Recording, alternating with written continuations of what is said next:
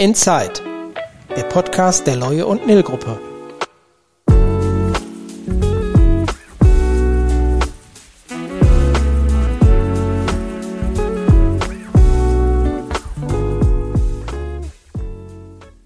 Ja, herzlich willkommen zur zehnten Folge unseres Formats. Grüß dich, Marco. Wie geht's dir? Hallo Simon. Ja, bei mir ist soweit alles gut. Stimmlich höre ich mich, glaube ich, ein bisschen anders an als üblich. Äh, bin ein bisschen so einen leichten Reizhusten, der ein bisschen hartnäckiger ist, aber äh, bis auf diese Tatsache ist alles cool. Ja, ich glaube, apropos hartnäckig, das war schon bei Folge 9 der Fall. Äh, Ja, das kann natürlich nein, sein. äh, schön, dass es dir besser geht. Ja, danke schön. Ähm, wie sieht's aus bei dir? Bist schon wieder total im NFL-Fieber? Die Saison ist losgegangen. Ja, voll. Also wir haben ja jetzt auch wieder mit Fantasy Football angefangen. Wie viele Ligen hast du da aktuell? Vier oder fünf? Drei habe ich, äh, drei, in denen ich da aktiv bin und macht auch richtig Spaß. Äh, der letzte Spieltag war für mich jetzt nicht so erfolgreich. Hast du gegen mich verloren, oder? Ja, das ist eine andere Geschichte. Da, Gut, zur Wahrheit gehört aber auch, dass wir an Spieltag 1 äh, quasi du den Gewinner dargestellt hast und Genau. ich mich jetzt nur revanchiert habe. Genau, das gehört nämlich auch Und da steht jetzt schon sagst, 1-1. Ganz genau. Ja, ansonsten ist in der Zeit ja relativ viel passiert. Ähm, Thema Hansi Flick. Genau, ja. Haben wir alle mitbekommen sicherlich, dass wir äh, aktuell, glaube ich, immer noch offiziell keinen Bundestrainer haben. Doch, Zwar sieht Julian sehr Nagelsmann. ja, sieht sehr danach aus, aber hat er auch jetzt schon unterschrieben. Ich meine doch, aber okay, jetzt wurde Also stand gestern äh, noch noch nicht, nicht offiziell, deutet aber alles äh, Ah, okay, ich dachte, das wäre jetzt schon fix. Äh, ja, vielleicht können wir ihn ja mal demnächst direkt fragen. Ja, den Julian, den frage ich mal demnächst. Ähm, ansonsten war ich, Du warst ja, bei Freddy Kremer, ne? genau, bin Sonntag äh, hingeflogen, hatten Vielleicht dann einmal kurz nochmal, was ist Freddy Kremer? Wer ist Freddy Kremer? Freddy Kremer, ähm, das ist unser Coach für ähm, die Seminarreihe Fit for Leadership. Das ist quasi ein Intensivkurs, der drei Tage ähm, in Österreich vor Ort stattfindet und im Nachgang ist dann über sechs Monate verteilt, jeden Monat nochmal so ein Follow-up, das heißt sechs Follow-ups an der Zahl und da werden einfach ja, Führungskräfte fit für die Führung gemacht oder auch äh, Führungskräfte, die schon länger dabei sind, kriegen neue Impulse. Das war eine sehr intensive Zeit, waren schöne Tage, ähm, coole Umgebung, auch die Truppe an sich ist super zusammengewachsen. Also war ein anstrengender Trip, aber auf jeden Fall eine coole Nummer. Und äh, ja, das kann ich vielleicht an der Stelle auch schon spoilern. Mm, Wir wissen ja, dass heute der erste externe Gast ähm, im Hause ist. Aber es wird auch nicht der letzte externe bleiben, denn ich habe Freddy oder wir haben Freddy für den Podcast auch gewinnen können. Das heißt, im November wird es eine Aufnahme mit ihm geben und deswegen dann könnt ihr euch alle ähm, selbst mal so ein Bild von ihm machen und was er so für Inhalte vermittelt, wird sicherlich auch spannend. Ja, wir freuen uns auf jeden Fall schon riesig drauf. Und ich denke, der Freddy Kremer wird auch einiges zu erzählen haben, was Genau. allgemein auch interessant ist. Aber weg von Freddy, wir sind ja heute auch nicht alleine da, Ganz Marco. genau, wir sind äh, nicht alleine und du hattest es ja jetzt schon mal angeteasert. Wir haben heute eine Inside-Weltpremiere, weil wir jemanden zu Gast haben, der nicht aus der Firma kommt. Äh, allererster externer Gast. Ähm, er kommt von der IHK, ist dort Ausbildungsberater, ist kein Ruhrgebietler, 45 Jahre jung, Vater von zwei Söhnen, im Alter von vier und zehn Jahre alt. Herzlich willkommen, Marco Bischoff. Ja, vielen Dank. Ja, ähm, Marco, wir haben uns ja jetzt vor einiger Zeit kennengelernt, durch deine Tätigkeit logischerweise auch, dass du auch immer mal wieder hier zu Gast warst und wir uns ausgetauscht haben. Jetzt bist du hier im Podcast und wir haben uns natürlich gefragt, ich glaube, wir haben da auch schon mal drüber gesprochen, ähm, du hörst, glaube ich, selber auch Podcasts? Genau, richtig. Ja, erst nochmal vielen Dank, dass ich hier sein darf. Sehr gerne. Ich fühle mich auch sehr geehrt, dass ich jetzt der erste externe Gast bin, als du mich dann, ich glaube, das war so im Frühjahr, Sommer, hattest du mich ja mal angesprochen, Ganz ich genau. generell Interesse hätte. Und Ja. ja. da war so die erste Reaktion, ach, klasse Podcast, höre ich auch privat ganz gerne, äh, sehr interessant und wir haben uns ja auch mal ganz nett ausgetauscht und da war auch direkt eine Vertrauensbasis da und dann habe ich sofort gesagt, ja klar, warum nicht, aber umso näher jetzt der Tag gekommen ist, umso größer ist natürlich die Aufregung jetzt und ähm, aber äh, ja, ich bin schon ganz gespannt und freue mich auf jeden Fall und ja, nochmal vielen Dank, dass ich hier sein darf. Sehr gerne. Dir vielen Dank, dass du hier bist. Und ja, was hörst du privat so für Podcasts? Ach, so ganz verschieden. Also ähm, angefangen hat es, glaube ich, mit so ein bisschen True Crime. Da hatte ich mal irgendwie äh, eine Zeitschrift gelesen, da wurde Werbung für gemacht. Dann fahre ich seit letztem Winter wieder vermehrt Rennrad. Da gibt's auch einige Podcasts. Äh, Heißt der? Äh, da gibt es zum Beispiel Parallelwelten von Rick Zabel. Der Erik Zabel kennt ja auch jeder. Ähm, ist der Sohn, ne? Genau, ist der Sohn, kommt ja hier aus Unna, die Familie. Und ähm, ja, da der äh, so ein Format Parallelwelten, das macht er mit einer äh, äh, ehemaligen Radsportlerin zusammen, die jetzt Ärztin eben ist. Und das ist immer Parallelwelten eben, weil er aus seinem Alltag berichtet als Radprofi und sie eben dann aus ihrem Alltag als Ärztin eben. Und ähm, das ist sehr interessant, auch immer aktuell zum Sport auch bezogen und äh, ja, ganz nett. Hört sich auf jeden Fall spannend an. Und bei True Crime, was hörst du da so? Ähm, Zeitverbrechen. Ja, das kenne ich auch. Ähm, genau, die machen das eigentlich so ganz gut. Ähm, ja, Aktenzeichen XY kennt man aus dem Fernseher, die haben jetzt mittlerweile auch einen Podcast. Auch ganz interessant. Das sind so die, die Podcasts. Okay. Ja, klingt auf jeden Fall sehr gut. Ich glaube, ich hatte mir damals die Podcast-Empfehlung auch schon mal notiert. Ähm, und Zeitverbrechen kenne ich ja, wie gesagt, selber mhm. finde ich wirklich auch sehr gut. Ja, ähm, jetzt kommen wir schon direkt zu unserer. Genau, ich gerade sagen, bevor es hier zu äh, plauschig wird und äh, schon in den privaten, äh, tieferen Schnack geht, da kommen wir später zu, ähm, würde ich sagen. Der berufliche Plausch. Das ist ja immer, wie bekannt, unsere erste Kategorie, weil das natürlich auch so unser Business ist, ähm, die berufliche Fragerunde. Und da ganz allgemein eigentlich ähm, ja so ein bisschen zu deinem Werdegang, weil klar, du hast jetzt, oder Marco hat es auch schon im Intro gesagt, also unser Marco, heute muss ich ja ein bisschen ja, ja da müssen wir auch genauer sprechen. Genau, ja, genau. Kommen, dass Marco S. Also, äh, wer, entschuldige mich schon mal für Verwirrung, die entstehen können. Genau. Also Marco sagte zu Marco und dann hat Marco, nee, ähm, wie bist du zur IHK ursprünglich gekommen und vor allem äh, wie zur aktuellen Stelle? Oder machst du die schon immer da? Ähm, kannst ja mal ein bisschen erzählen. Ja, gerne. Also ich bin äh, oder war nicht von Anfang bei der IHK. Also ich habe ganz klassisch eine Ausbildung als Industriekaufmann gemacht. Das, ähm, wie der Marco eben schon sagte, ich komme nicht aus dem Ruhrgebiet, also ich komme aus Hessen, aus dem schönen Herborn. Das liegt so zwischen Siegen und Gießen inmitten von Hessen und ja, habe da ähm, nach der Schule dann Ausbildung als Industriekaufmann gemacht wurde damals von meinem Ausbildungsbetrieb auch übernommen. Dann musste ich irgendwann den Zivildienst ableisten und dann war so die erste Frage schon im Zivildienst.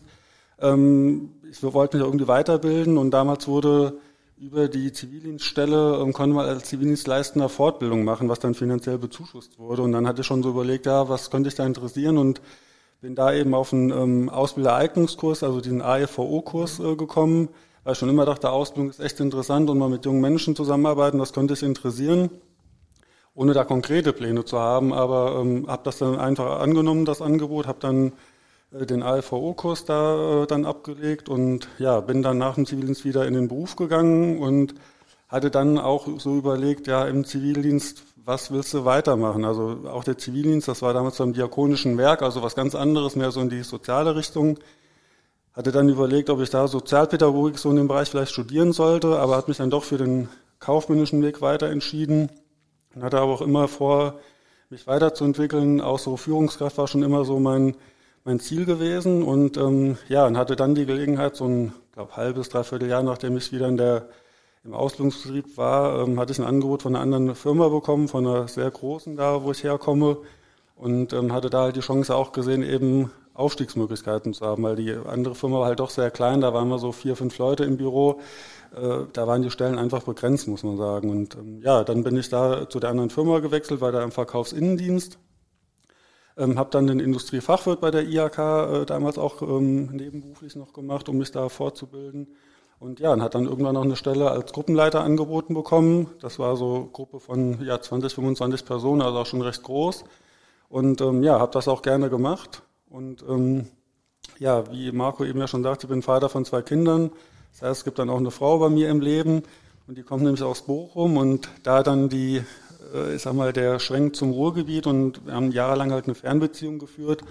Und irgendwann war einfach die Frage da, okay, zieht sie mal ähm, nach Hessen, ziehe ich zu ihr und da sie auf Lehramt studiert hat und auch eine Stelle dann angeboten bekommen hatte, ähm, ja, ging schon so Tendenz dahin, dass man sagt, okay, vielleicht ziehe ich mal ins Ruhrgebiet und wie es der Zufall dann will. Ich war ein Wochenende dann äh, bei ihr gewesen, gucke in die Zeitung, wollte einfach nach Fußballergebnissen schauen und hat dann eine Anzeige von der IHK in Bochum gesehen, dass die in der beruflichen Bildung äh, im Bereich Prüfungswesen jemand suchen. Und da ich ja schon viel mit IHK zu tun hatte, selber Ausbildung, AFVO, Industriefachwirt, habe ich mich dann einfach mal darauf beworben und hat dann das Glück gehabt, dass das eben geklappt hatte.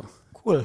Ja. Hört sich auf jeden Fall hinten nach richtig Also war jetzt keine klassische IHK äh, geplante, ähm, äh, sag mal, Karriere, dass man sagt, da will ich unbedingt mal hin, hat sich halt ergeben und da ich wieder immer viele Berührungspunkte da auch mit der IHK hatte, ähm, kam das so zustande und da habe ich dann mehrere Jahre gearbeitet und 2019 ähm, war eine Stelle hier in Dortmund ausgeschrieben bei der IHK als Ausbildungsberater und ähm, das war eine Sache, die mich auch schon immer sehr interessiert hat. Und ja, dann habe ich mich darauf beworben und jetzt bin ich in Dortmund seit 2019. Was sind denn genau deine Aufgaben aus, als Ausbildungsberater? Also klar, Marco und ich äh, kriegen das ja so ein bisschen aus erster Hand mit, aber auch für unsere Hörerinnen und Hörer, was, äh, was machst du genau? Ja, also ein Ausbildungsberater ist, ähm, wir sind quasi vom Gesetz bestellt, wenn man das so sagen will, also nach dem Berufsbildungsgesetz, da steht also drin, dass jede IHK äh, Berater einstellen muss, um eben in Sachen Ausbildung da beraten zu können. Das heißt, wir haben dann eben hoheitliche Aufgaben und äh, im Gesetz heißt es so Überwachung der Ausbildung, so ganz allgemein gesprochen.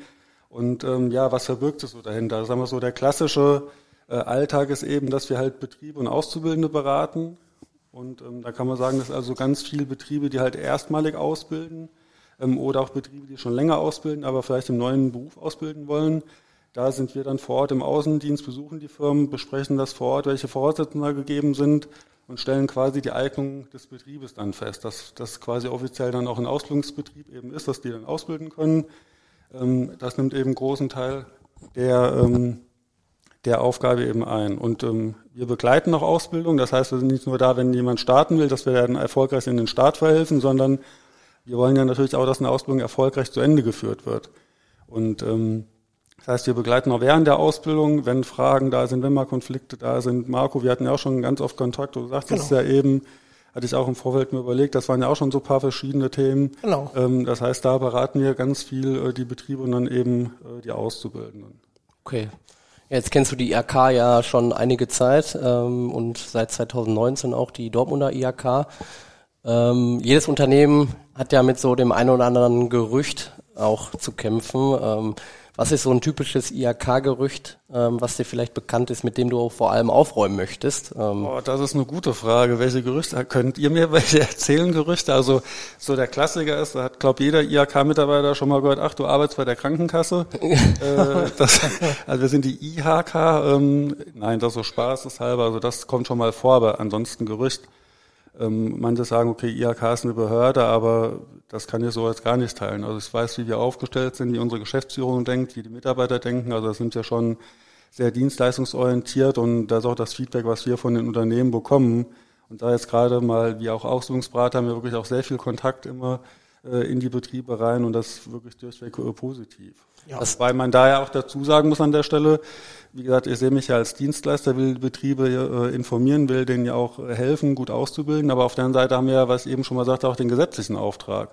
Das heißt, das kann natürlich auch schon mal sein, dass per Gesetz irgendwas nicht möglich ist, wenn man sagt, okay, das sind die Vorgaben im Berufsbildungsgesetz und dann vielleicht ein Unternehmer da ist, der vielleicht auch in der IHK engagiert ist und ähm, dann äh, das eine oder andere gerne machen möchte, wo wir dann leider sagen müssen, ja, so geht's leider nicht, das verstößt gegen das Gesetz. Aber da haben wir immer gute Wege gefunden, dann, äh, ich sag mal, eine, eine Lösung zu finden, eine Alternative zu finden und äh, das hat bis jetzt auch immer sehr gut geklappt und äh, ich sag mal, das ist auch halt wichtig, dass wir halt auch gut argumentieren können und dann ist das nachvollziehbar, weil letztendlich wollen wir das Gleiche wie die Betriebe auch. Wir wollen, dass viel und auch gut ausgebildet wird. Und da ziehen wir, glaube ich, letztlich alle an einem Strang auch. Ja, also das ist ja auch so meine Wahrnehmung, ehrlich gesagt, ähm, dass wenn wir jetzt hier irgendwie was hatten, wo wir dann in den Austausch gehen wollten, so haben wir uns kennengelernt, ne? Ähm, so haben wir uns kennengelernt und äh, das ist auch so die Wahrnehmung von den Kolleginnen und Kollegen, die ich so aus dem Indienst so als äh, Ansprechpartner kenne. Also das kann ich dann wirklich nur bestätigen, dass da jetzt nicht so der Motto, äh, also dass da eher so, dass wirklich lösungsorientiert dann ja. auch da agiert wird. Und dieses kann, Behörden. Ganz schlecht kann es ja auch nicht sein, sonst wäre ich glaube heute auch nicht hier. So genau. nämlich, ja. ganz genau.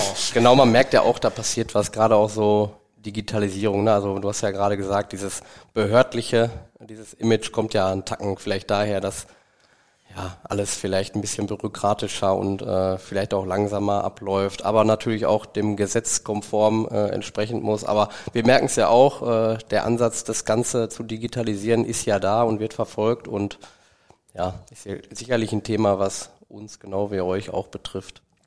als wir jetzt über das Gespräch, also Simon und ich uns über das Gespräch mit dir so ein bisschen ausgetauscht haben, was wollen wir denn fragen, da haben wir natürlich gesagt, wir müssen ja dann, oder wir wollen natürlich auch dann die Chance nutzen, dich da mal so ein bisschen zu interviewen, wie es allgemein eigentlich im Bereich Ausbildung und bei den Ausbildungsbetrieben und in den Ausbildungsberufen so aussieht. Und äh, deswegen haben wir ja dann auch mal gesprochen, was, äh, was du so im Köcher hast. Und ja, da würde ich dich jetzt einfach mal bitten, dass wir mal so ein bisschen über allgemein so über Zahlen, Daten, Fakten sprechen, die sich so auf den Bereich Ausbildung beziehen, weil ich, wir haben den Eindruck, das ist gar nicht eben immer so bekannt, wie das dann tatsächlich so aussieht. Ähm, und wenn wir jetzt jemanden hier haben, der das so ein bisschen mit Zahlen belegen kann, ist das natürlich schon eine super Chance für uns, da eben auch mal so ein Bild zu, äh, zu vermitteln, wie es dann auch wirklich auf dem Arbeitsmarkt und im Ausbildungsmarkt aussieht. Genau.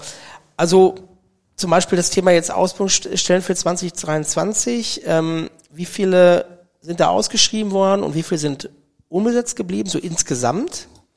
Ja, also so insgesamt, ähm, ich habe da mal so eine äh, Statistik von der Arbeitsagentur ähm, für den Bereich Dortmund hier mal äh, rausgesucht. Hatten wir so circa so 3500 Stellen dieses Jahr äh, zu 2000 800, 2900 äh, Bewerbern. Und aktuell kann man etwa sagen, dass noch 1600 Stellen offen sind. Das heißt, Betriebe, die Auszubildende suchen, aber auf der anderen Seite auch noch 600 unversorgte Bewerber sind. Das heißt, 600 Jugendliche oder junge Menschen, die eine Ausbildung machen wollen, aber noch keinen Ausbildungsplatz haben. Okay, also nochmal zum Verständnis. Es gibt äh, Betriebe, die äh, noch, also insgesamt gibt es noch 1600 offene Stellen und es gibt aber auch tatsächlich 600 junge Menschen, die noch eine Ausbildungsstelle suchen. Ähm, ja, ich persönlich hätte für mich eine Erklärung, warum das an der Stelle nicht matcht. Ähm, was ist so eure Erfahrung da? Was, was steckt dahinter?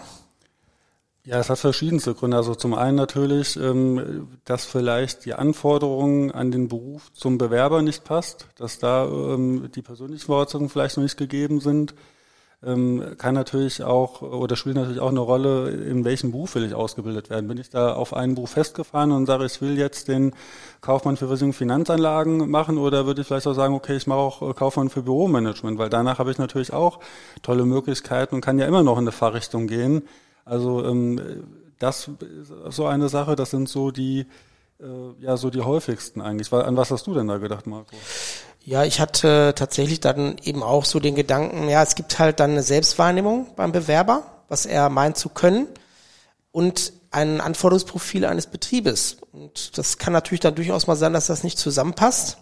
Und wenn ich dann auch nicht als Bewerber bereit bin, äh, weil wir stellen schon auch fest für uns, dass man natürlich auch ähm, seine eigenen Anforderungen auch hinterfragt immer wieder. Und es gibt allerdings auch eine, so Mindestanforderungen, die müssen einfach dann auch erfüllt werden, weil sonst wird halt die Ausbildung auch einfach, einfach irgendwann immer schwieriger. Also sie auch zu handeln und das auch wirklich alles zu, zu stemmen. Und ich glaube, wenn da auf der anderen Seite dann eben aber auch diese Einsicht fehlt, dass vielleicht, das muss ja gar nicht eine grundsätzliche ähm, Thematik sein, aber dass man sagt, zu dem Zeitpunkt, wo ich mich auf diesen Ausbildungsberuf beworben habe, bin ich dafür halt noch nicht bereit. Da hilft es ja dazu, ich bringe jetzt mal ein Beispiel, ich bin auf der Realschule, zehnte Klasse, bewerbe mich mit dem Zeugnis, ist alles super, äh, bewerbe mich auf eine Ausbildungsstelle zum Kaufmann äh, oder Kauffrau für Versicherung und Finanzanlagen und werde halt aus welchen Gründen auch immer abgelehnt. Natürlich kann ich dann sagen, wenn ich jetzt dann äh, mein Fachabi und mein Abi dann noch draufsetzen möchte, äh, dann bin ich auch noch mal reifer und habe mich dann auch nochmal als Persönlichkeit weiterentwickelt, habe durch, je nachdem, was es für ein Schwerpunkt dann auch ist, den ich dann im Fachabi oder Abi dann eben auch wähle, dann da auch nochmal mehr Kenntnisse und dann bin ich vielleicht in zwei oder drei Jahren geeignet. Das hängt ja dann auch immer davon ab, wie sehr man da selber auch bereit ist, sich so ein bisschen dann nochmal äh, zu hinterfragen und auch zu gucken, ist jetzt schon der richtige Zeitpunkt für mich gekommen oder brauche ich vielleicht noch ein bisschen ja, Zeit. Richtig, ne? genau, ja. Da stehen natürlich dann auch, ehrlich gesagt, meiner Meinung nach die Eltern so ein bisschen mit in der Verantwortung, oder was heißt nicht nur ein bisschen, sondern die stehen da mit in der Verantwortung, dass die sagen, ähm, dass man die eigenen Kinder auch einschätzen kann ne? und weiß, ob die jetzt schon so weit sind oder ob ja. das auch der Beruf für die überhaupt ist. Ich habe auch so ein bisschen den Eindruck, wir reden ja jetzt hier über Ausbildungsstellen, die nahezu aller erste acht oder erste neunte 23 äh, den Start hatten.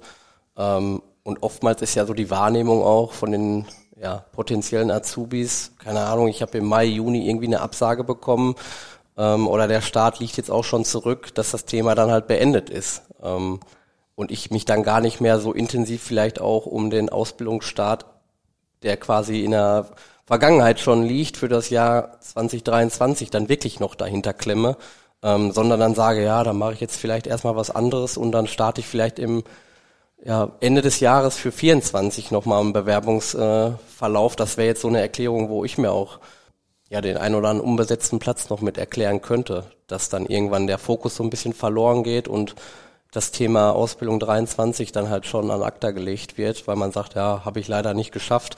Aber ähm, ja, wir hatten ja auch schon mal den Fall, dass die Ausbildung dann erst ähm, im Verlauf des Septembers zum 1.8. quasi nachrückend äh, aufgenommen wurde. Und ich könnte mir zumindest so ein bisschen erklären, dass das dann irgendwann auch noch die Zahl so ein bisschen nach oben schnellen lässt und äh, vielleicht auch Betriebe gar nicht auf diese Stellen konkret noch aufmerksam machen. Ne? Also wenn ich jetzt an uns denke, wir haben jetzt zwar alle Stellen besetzt für 23, aber unser Fokus liegt jetzt natürlich auch schon auf 24 und äh, kann mir vorstellen, dass da vielleicht auch so ein bisschen dann äh, die Zahl herrührt. Ja, wobei ich meine auch im Kopf zu haben, dass die IAK da ja mit diesem Azubi Speed Dating oder wie sich das äh, diese Veranstaltung konkret nennt, da ja auch was anbietet für diese Nachzügler, oder? Genau, haben wir jetzt in den nächsten Wochen auch in Dortmund, Unna da bieten wir verschiedene Speed Datings an und ja, das ist so. Also generell muss man auch sagen, ist der Trend auch oft, dass ähm, sich viele auch erst relativ spät entscheiden. Also wir haben das auch seit Corona gemerkt, dass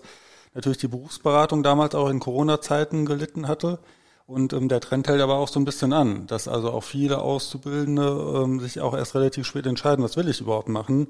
Und ähm, ja, Simon, wie du schon sagtest, also es sind jetzt immer noch äh, Möglichkeiten, auch eine Ausbildung zu starten. Also ich habe jetzt die letzten Tage wieder äh, Erstberatung auch gehabt, wo Betriebe gesagt haben, nee, wir würden auch für dieses Jahr noch einstellen. Ähm, da gibt es also weiter noch die Möglichkeiten. Und ähm, ja, das wieder Thema Berufsberatung äh, hat gelitten. Und ich weiß noch, wie das früher bei, bei mir, bei uns damals war. Da hat man sich ja wirklich ein Jahr vorher schon beworben. Und ja. ähm, wenn man da bis Januar gewartet hatte, war man eigentlich schon spät dran. Und heutzutage äh, ist das äh, der normale Weg, sage ich mal fast. Ja, dass, dass man sich da einfach äh, noch ein bisschen länger orientiert. Äh, das ist ja auch grundsätzlich erstmal nicht verwerflich. Wenn ich es nicht weiß, weiß ich es halt noch nicht. Das Problem ist dann nur, dass ich am Ende des Tages vielleicht nicht mehr die Ausbildungsstelle bekomme, die ich bekommen hätte, die vielleicht auch super für mich gewesen wäre, wenn ich mich eher beworben hätte.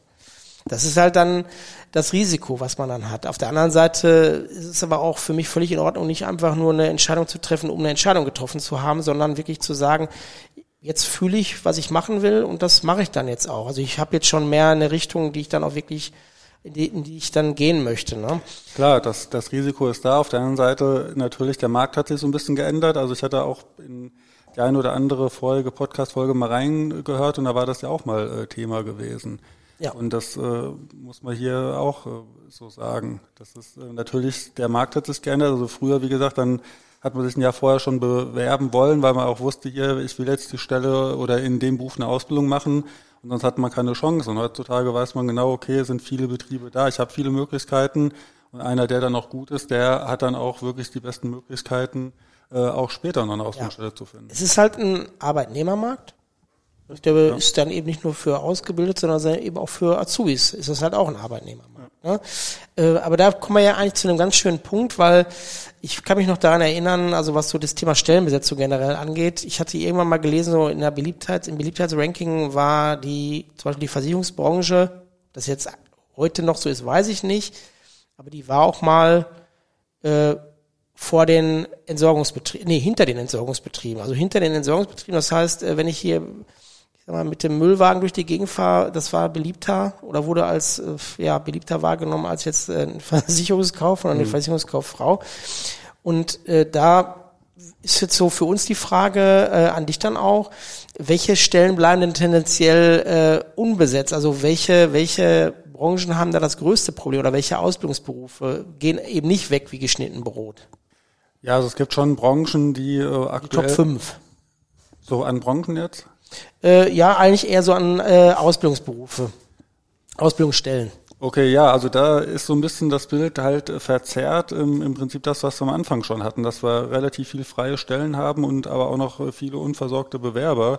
Und man sieht das auch an den unbesetzten Stellen. Also ähm, ich habe hier auch die Statistik vom, von der Arbeitsagentur, wo man sieht, hier Kaufmann im Einzelhandel, Verkäufer, Büromanagement, äh, Fachkraft Schutz und Sicherheit und auch medizinische Fachangestellte. Das ist jetzt kein IHK-Beruf, aber Das sind so die äh, Top 5 Berufe, wo in Dortmund noch Stellen äh, unbesetzt sind. Auf der anderen Seite ähm, hat man aber auch, äh, was die Berufe hier betrifft, Einzelhandel, Verkäufer, Büromanagement, das sind so auch die beliebtesten Ausbildungsberufe.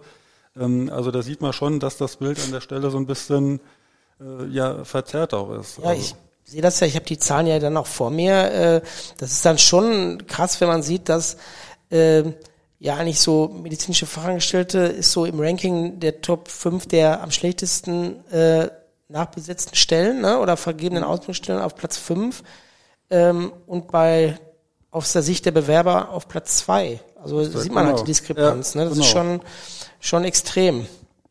Und auch hier Kraftfahrzeugmechatroniker. Sehe ich auch. Ist hier bei versorgte Bewerber auf Platz 4. Das ist jetzt auch sowas, wo ich dachte, eigentlich in einem Beruf, der, weiß ich nicht, immer noch beliebt ist, weil ich weiß, früher so aus, aus meiner Zeit, aus der Schule sind auch relativ viele irgendwie in den Kfz-Bereich gegangen. Mhm. Ja, da ist jetzt die Frage, ähm, wie viele äh, Ausbildungsbetriebe Betriebe gibt's da? Also sagen wir mal, hier bei den unversorgten Bewerbern sieht man auch Büromanagement auf Platz eins, obwohl es mit der stärkste Ausbildungsberuf ist. Aber es gibt natürlich trotzdem noch immer viele unversorgte Bewerber. Es gibt aber eigentlich auch viele Ausbildungsstellen. Und Kraftfahrzeugmechatroniker als Beispiel, da gibt's natürlich wieder weniger äh, Ausbildungsstellen. Also von daher kann das natürlich auch damit reinspielen, dass nicht alle Bewerber da äh, eine Stelle halt gefunden haben. Und so generell, ähm, auf welche Stelle bewerben sich dann die meisten Bewerber? Gibt es auch so eine Top 10 oder irgendwie sowas, was du da Ja, das ist ja das Interessante. Im Prinzip sind das auch so äh, die Berufe, die wir jetzt in den anderen Statistiken auch schon hatten. Also auch ähm, Nummer eins in Dortmund ist medizinische Fachangestellte. Dann kommt auch schon direkt ein IHK-Beruf mit Kaufmann für Büromanagement. Dann die, die Handelsberufe, Verkäufer, Kaufmann im Einzelhandel und auch äh, Fachlageristen und auch Fachinformatiker. Also gerade so IT ist halt auch sehr beliebt bei jungen Menschen.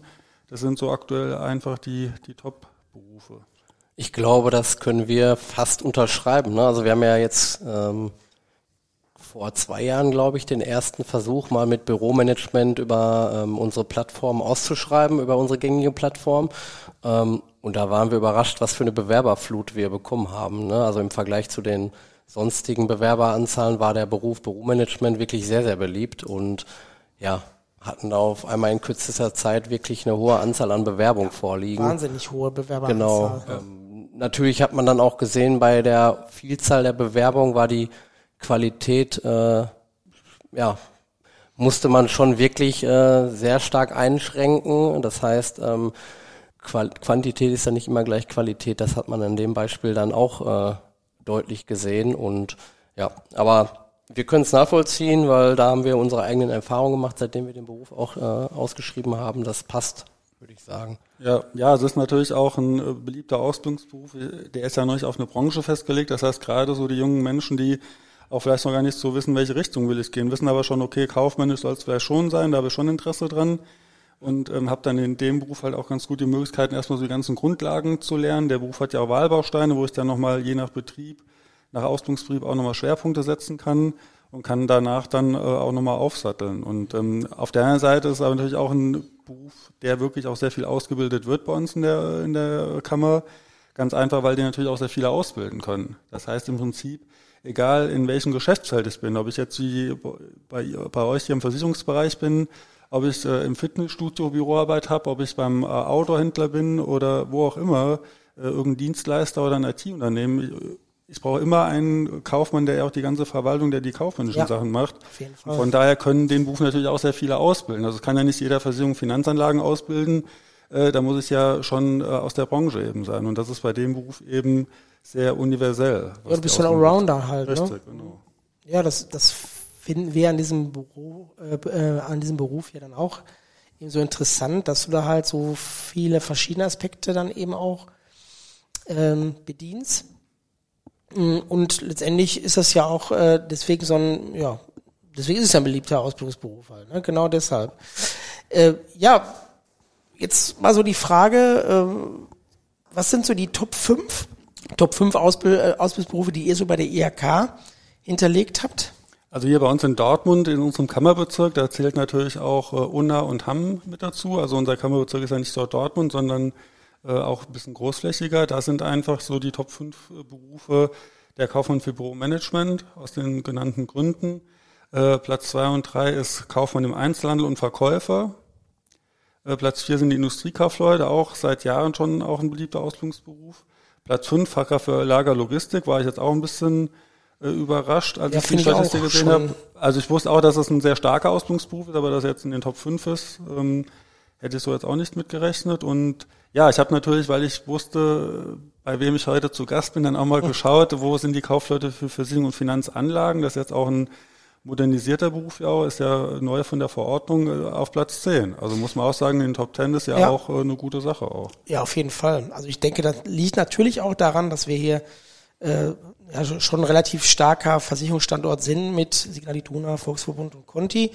Aber nichtsdestotrotz ist es halt schön, wenn man sieht, dass wir eben da jetzt definitiv nicht ganz unten Ja, aber agieren, ne? apropos ganz unten, wäre ja schön zu wissen, Top 10, nicht, dass es nur elf Berufe gibt, ne? Dann wäre Ja, zehnter oder Platz, äh, Platz wäre ja dann äh, nicht wirklich lobenswert. Äh, hast du da auch eine Zahl, wie viel verschiedene? Weil das wird ja auch immer wieder gesagt, man ist auf der Schule und ich weiß eigentlich gar nicht, äh, vor ganzen Ausbildungsberufen, der bunte Strauß wird immer größer und man fühlt sich fast erschlagen. Ähm, Konkrete Zahl kann ich jetzt so aus, nicht aus der Hüfte schießen. Also es gibt ja schon sehr viele Ausbildungsberufe. Also da äh, in den Top 10 ist er wirklich noch sehr gut. Also an der reden, glaube ich, von dreistelligen dann Bereich. lass uns doch 1000 sagen, dann gehören wir zu den besten 1%. Ja? Dann machen wir das. Sehr schön. Ja, und welche, welche Ausbildungsberufe sind dann eher so, so ein, ich sag mal, so ein Rohrkrepierer, wo man sagt, die sind echt schwer zu besetzen? Aktuell ist ja auch, muss man ja auch sagen, schon auch zum Teil eine Momentaufnahme. Kann ja unterschiedliche Gründe haben. Entweder Genau. Anforderungen sind einfach äh, sehr, sehr hoch oder aber auch aus Bewerbersicht Genau. sehr unattraktiv. Genau. Also sag mal, hier so eine Statistik ist natürlich einfach auch abzurufen. Was äh, sind die Top-Ausbildungsberufe, dass man nach Anzahl der Verträgen schaut. Umgedreht ist ein bisschen schwieriger. Ich hatte jetzt äh, mal geschaut, was sind so Berufe, wo wir nur so ein, zwei Verträge haben, aber äh, das würde ich ja ungern mit Berufen dann benennen, weil äh, das hat, wie, wie ihr schon sagtet, verschiedenste Gründe. Ähm, kann ein sehr spezieller Beruf sein. Dann manchmal gibt es auch eine neue Berufsverordnung, dass in der alten Verordnung noch da Verträge sind. Ähm, ich würde das eher mal so ein bisschen allgemeiner ähm, auf die auf die Branchen, ähm, sag mal, ähm, ja rüberbrechen. Das ist einmal Hotel- und Gastgewerbe. Die haben natürlich auch seit Corona wirklich sehr zu leiden. Viele Fachkräfte, die ähm, abgewandert sind und ähm, wo oft auch der Ruf der Ausbildung wirklich schlechter ist, als es ist. Also da kann man auch eine ganz tolle Ausbildung machen. Gibt auch verschiedene ähm, Berufe, der Hotelkaufmann, äh, Restaurantfachmann, äh, Koch, also da gibt's Köchin, da gibt also wirklich die, die komplette Bei Bandbreite, wo man auch wirklich eine gute, äh, schöne Ausbildung hat, auch mit vielen Möglichkeiten danach was zu machen.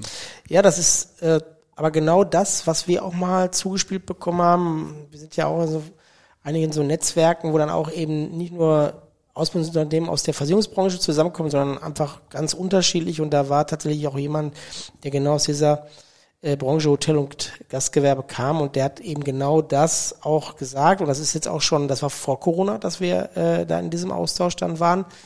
Äh, und derjenige das halt dann gesagt hat, dass sie einfach ihre Stellen nicht besetzt bekommen.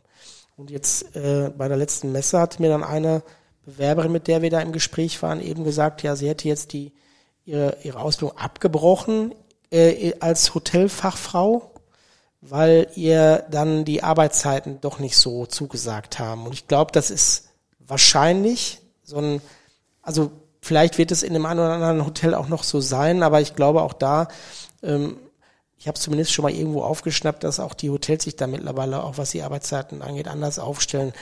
Irgendwo ist es ja auch alternativlos. Ja, ist natürlich auch nur begrenzt. Also das sind natürlich so, so klassische Fälle ähm, zum Thema, ja, warum scheitert eine Ausbildung? Ich muss natürlich vorher auch mal wissen, was will ich machen und wie ist es in der Branche, in dem Beruf? Ist ja klar, wenn ich in, im Hotelgewerbe bin, im Gaststättengewerbe, dass natürlich dann auch am Wochenende gearbeitet werden muss oder wenn ich sage, hier Einzelhandel, da habe ich Bock drauf, dann ist klar, dass auch samstags auf ist, weil Ja. Die Leute wollen natürlich auch samstags ins äh, Geschäft eben gehen und dementsprechend lässt sich das natürlich da dann auch nicht vermeiden. Ja, ich muss auch sagen, ich war bei der Antwort dann von, von der Bewerberin dann auch so ein bisschen irritiert, weil ich mir so dachte, naja, ich habe mich jetzt nicht näher mit diesem Beruf beschäftigt in meinem Leben, aber dass du jetzt nicht unbedingt die, die, in, ich sag mal, die besten Arbeitszeiten hast oder wo man sagt von 8 bis 16 und dann auch nur von Montags bis Freitags, das muss ja eben klar sein. Ähm, ne, und dass du dann halt merkst, dass das dann doch nicht deine Zeiten sind, dann weiß nicht, ob man sich dann wirklich im Vorfeld äh, genug damit auseinandergesetzt hat. Was, ne, wenn ich Koch bin, weiß ich halt auch, dass ich eben Klar. in einem Restaurant oder in einem Hotel tendenziell an den Weihnachtsfeiertagen auch mal dann eben nicht bei meiner Familie sein kann, um zu feiern, sondern dann eher in der Küche stehe ne, und andere bekoche halt, die eben nichts mit der Familie zu tun haben. Also das kommt ja dann auch dazu, dass wir, ne, haben wir ja gerade auch schon mal angesprochen, dass man da teilweise auch so ein bisschen eine falsche Erwartungshaltung hat äh, und auch eine falsche, ja, an der Stelle vielleicht auch falsche Selbstwahrnehmung und dann kommt halt sowas natürlich auch mal zustande. Aber wir waren jetzt erstmal nur beim Hotel- und Gastgewerbe. Ich glaube, da war noch. Genau, ja, Veranstaltungsbranche kann man auch sagen. Da sind natürlich auch in Corona-Zeiten, war ja da alles total runtergefahren, sind natürlich auch viele Fachkräfte, äh, die dann durch Corona verloren gegangen sind. Äh, da leidet die Branche auch immer noch und hat auch Schwierigkeiten, da ähm, Auszubildende zu finden. Und klassisch schon seit äh, einigen Jahren im Prinzip auch, also auch schon vor Corona ist natürlich der Berufskraftfahrer, Berufskraftfahrerin. Ähm, da ist es auch wirklich ganz extrem. Also da werden auch die Fachkräfte gesucht. Also der Lkw-Fahrer oder Fahrerin per se wird da schon mal gesucht. Und da habe ich wirklich ganz viele Erstberatungen, Betriebe, die sagen, okay, ich habe noch nie an Ausbildung gedacht, aber ich bekomme einfach da keine Fachkräfte, keine Fahrer und möchte jetzt die Möglichkeit der Ausbildung einfach mal nutzen, auch um vielleicht junge Menschen dafür zu begeistern und denen eine Möglichkeit zu geben, auch da eine abgeschlossene Berufsausbildung zu absolvieren, weil das muss man natürlich auch sagen äh, man hat eine abgeschlossene Ausbildung und ist dann Lkw-Fahrer, da hat man natürlich dann auch äh, eine, eine gute Qualifikation eben. Aber da ist es auch schwierig, wirklich junge Leute auch für den Beruf zu begeistern. Ja. Aber auch da sind wir wieder an dem Punkt, das muss man dann nüchtern auch sagen, für den einen oder anderen wäre halt zu dem Zeitpunkt, wo er sich vielleicht auch was anderes beworben hat, aber nicht mehr drin als das dann halt. Ne? Äh, oder es sind ja auch keine schlechten Ausbildungsberufe, aber dass man dann eben auch sagt, warum nicht? Das kann doch auch eine schöne Geschichte sein ähm, anstatt sich jetzt vier Jahre, fünf Jahre auf einen Ausbildungsberuf zu bewerben, wo man einfach dann aufgrund der, der Zeugnisse der Noten einfach nicht gut genug ist. Ne? So, das, das, ich, bin, ich kann ja, ich, es ist ja nicht so, dass ich, äh, wenn ich jetzt in Mathe nicht gut bin, deswegen auch direkt ein schlechter Berufskraftfahrer bin. Ja. Ne? Aber wenn ich da jetzt im Rechnungswesen sitze, passt das dann nicht so gut. Ne? Und deswegen, also ich glaube, dass die Wahrheit da irgendwo in der Mitte liegt, dass ja, wir als Ausbildungsbetrieb sicherlich uns da auch immer wieder hinterfragen müssen, ob unsere Anforderungen auch noch zeitgemäß sind. Ähm, so, ja, ich sag mal, so verrückt das manchmal dann auch sein mag, dass man sagt so, ja, wir haben, wir gehen vom Niveau herunter. Auf der anderen Seite ist es aber auch so, die Azubis oder die, auch die Bewerber müssen sich da einfach auch so ein bisschen, sollten sie zumindest ein bisschen realistischer an die Sache herangehen. Da hätte ich an der Stelle mal die Frage, du kriegst ja so beide Seiten so ein bisschen mit, ne? Und diese Mismatches, die wir ja vorhin mal äh, offengelegt haben, dass noch offen äh, Stellen einfach offen sind und auch Bewerber noch da wären. Ähm, was ist denn aus deiner Sicht ähm, maßgeblich für eine gute Ausbildung, also um ein guter Ausbildungsbetrieb vielleicht auch zu sein, weil klar, manches ist branchenbestimmt nicht änderbar. Wenn ich jetzt ja. einen Kraftfahrer ausbilde, dann äh, habe ich dann natürlich einen Rahmen, den ich abdecken muss, aber so aus deiner Sicht, du kriegst ja auch die Bewerberseite so ein äh, Stück weit mit auf was wird denn wirklich konkret geachtet? Ne? Gerade wenn wir auch über die Gen Z äh, reden ja. oder die jetzt gerade im Bewerberverfahren sind, auf was legen die wirklich Wert aus deiner Sicht? Unabhängig vom wirklichen Beruf an sich. Ja, also da ist natürlich erstmal die Grundvoraussetzung, dass der Beruf halt äh, passen muss. Ähm, und dann sind äh, natürlich auch viele Soft Skills mittlerweile gefragt. Äh, viele ähm, legen Wert auf äh, ja, Arbeitszeiten, kennt ihr ja selber. Ich meine, das könnt ihr wahrscheinlich besser erzählen als ich. Also ähm, ich sag mal, ich habe ja dann in der Regel doch mehr äh, die Kontakte zu den Betrieben, äh, die bekommen das natürlich auch mit und die tun ja mittlerweile auch wirklich viel mehr. Und ähm, ja, da ist natürlich von betrieblicher Seite wird vieles unternommen eben auch, äh, um halt auch ein guter Ausbildungsbetrieb zu sein, muss man ganz klar sagen. Jetzt kennst du uns ja auch als Ausbildungsbetrieb und ähm, ja auch andere, ohne da Namen nennen zu müssen. Ähm, wie schneiden wir denn aus deiner Sicht ab? Also wir haben hier mal ganz äh, platt aufgeschrieben, was für eine Schulnote würdest du uns, die, der Loyo Null Gruppe quasi geben? Und äh, vielleicht auch Begründung, ne? Und wir wollen ja äh, nicht eine Eins mit Sternchen, wenn es nicht so ist, sondern ganz transparent. Wir sind uns ja auch bewusst, dass wir da weiterhin äh, auf jeden Fall am Ball bleiben müssen, wie Marco gerade sagte, äh, auch vor allem generationsgetreu äh, zuschneiden müssen, die Ausbildung, um attraktiv zu bleiben oder das noch auszubauen? Ja, also das ist natürlich auch wieder, hat natürlich wieder viele Sichten. Vielleicht sollten wir da eure Auszubildenden noch fragen, wie die euch einschätzen. Ja. Da sind wir uns nicht immer ganz, äh, ob die wirklich die freie Meinung sagen. Äh, Nein, also Spaß beiseite. Also ähm, ich sag mal, ich kann das natürlich nur eingeschränkt beurteilen, aber ähm, mit Marco habe ich mich ja schon oft ausgetauscht und ich bin da wirklich, äh, sag mal, begeistert von euch. Äh, ihr bildet seit Jahren schon wirklich sehr stark aus. Ähm, das sagt der Marco jetzt freiwillig. Aus. Nein, ich sage jetzt wirklich freiwillig. Also ähm, aber auch nochmal in die Statistik reingeguckt. Also ihr habt ja wirklich viele Ausbildungsverträge die letzten Jahre äh, abgeschlossen, habt auch kaum Abbrüche, muss man sagen. Wobei auch da kann man ja immer nichts dafür, wenn man jetzt da ein, zwei Bewerber vielleicht mal hat in einem Jahrgang, wo äh, ich sag mal, wo es nicht so gepasst hat, die Bewerber vielleicht sagen, ich habe mir was anderes unter dem Buch vorgestellt. Da kann man jetzt nicht sagen, okay, der Betrieb ist schlecht, weil der jetzt von fünf in dem Jahr zwei oder drei aufgehört haben. Da geht es wahrscheinlich dann eher darum, wie beende ich eine Zusammenarbeit vernünftig oder so, ne? Also das gehört ja auch dazu, dass man dann. Genau, und das kann halt wieder viele Gründe haben. Also das hat ja nichts mit der Qualität des Betriebes zu tun. Klar, wenn wir jetzt sehen, hier, da ist jedes Jahr ganz, ganz viele, ja. die da aufhören, dann guckt man da schon mal genauer hin. Aber wie gesagt, das ist bei euch nicht der Fall. Ähm, ihr seid da seit Jahren sehr aktiv. Ähm, da nochmal auch Lob an eure Geschäftsführung. Auch du bist ja da sehr engagiert, Marco, äh, bist bei uns ja auch Prüfer haben jetzt noch so ein anderes, ähm, eine andere Tätigkeit, die wir da jetzt. Wir sind da was am Plan dran. Genau. genau. ich weiß nicht, ob wir das schon öffentlich machen dürfen, aber da sind wir auch halt äh, dran und äh, wir, wo man auch eure Geschäftsführung wirklich mal loben muss, dass natürlich auch die Freiräume da äh, gestellt werden, weil es natürlich auch sind ehrenamtliche Tätigkeiten bei der IAK, also an der Stelle vielleicht auch mal direkt auf unsere Prüfer da auch äh, bezogen. Das ist natürlich auch ähm, eine sehr wichtige äh, Position bei uns im Haus, die ehrenamtlichen Prüfer. Ohne ehrenamtliche Prüfer könnten wir gar keine Ausbildung in dem äh, Maße stattfinden lassen, weil am Ende jeder Ausbildung steht auch eine Abschlussprüfung und dementsprechend brauchen wir natürlich auch unsere Prüferinnen und Prüfer an der Stelle. Ja, also bevor wir hier die Spannung ins Unerträgliche steigern, können wir sicherlich gleich mal auflösen, was wir am Plan dran sind und wo wir eigentlich auch schon uns äh, jetzt darauf verständigt haben. Vorher würde ich aber trotzdem gerne noch einmal von dir wissen, so, weil wir gerade ja auch über das Thema Abbruchquote gesprochen haben. Was sind so aus deiner Erfahrung die, ja, die häufigsten Gründe für den Abbruch? Neben der Tatsache, dass man, das haben wir ja schon mal gesagt, dass man einfach dann den falschen Ausbildungsberuf erwischt. Aber gibt es da noch andere Gründe? Der Ausbildungsleiter taucht nichts. Ja, das wäre. Also das, das ist jetzt bei uns ja, der Fall. Ja, das war ja auch mal die Begründung, ne? da gab's auch kein Zurück. Nee, nee, da, da bin ich einfach fertig.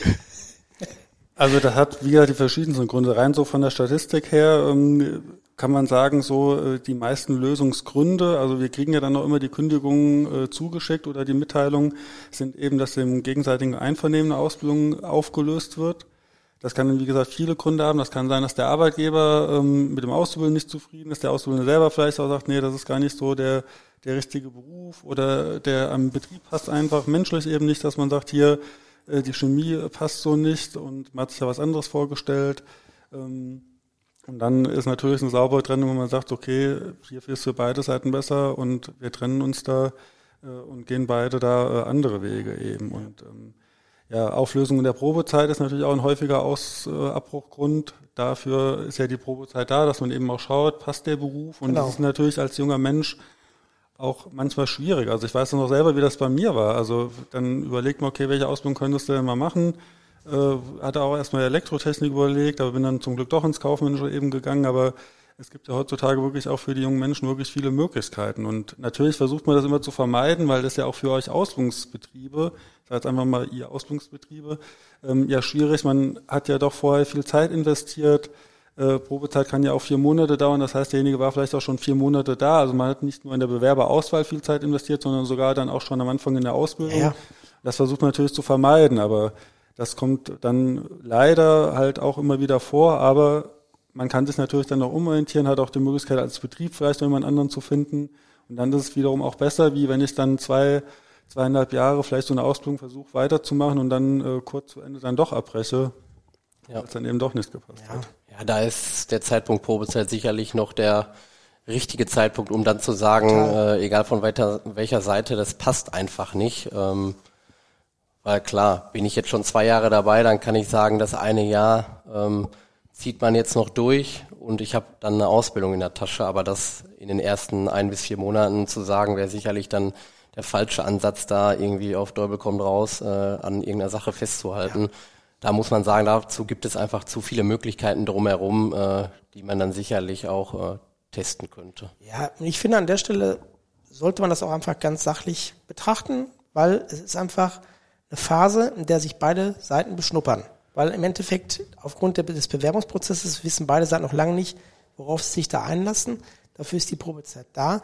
Und meine persönliche Wahrnehmung ist, da hat halt dann jemand, der sich für eine Ausbildung äh, entschieden hat, dann vielleicht den Nachteil, dass ein Abbruch einer Ausbildung meiner, also das ist jetzt meine persönliche Wahrnehmung, immer noch mal etwas anders wirkt, als wenn ich seit fünf Jahren an der Ruhr-Universität Bochum studiere und in dem Jahr, in, in, den fünf Jahren jetzt zwei Studiengänge jetzt äh, schon hinter mir habe. Das wirkt, sagen wir mal, zweit, wenn ich jetzt im zweiten bin, dann habe ich ja auch schon mal einen, einen Wechsel vorgenommen. Das ist in der Ausbildung halt dann in der Form, klar kann man sagen, man wechselt den Betrieb dann, aber wenn ich mich da jetzt grundsätzlich für den falschen Ausbildungsberuf entschieden habe, dann habe ich halt einen Ausbildungsabbruch und im Studium habe ich einfach einen Studiengangwechsel. Und ich finde, das wirkt so ein bisschen weicher.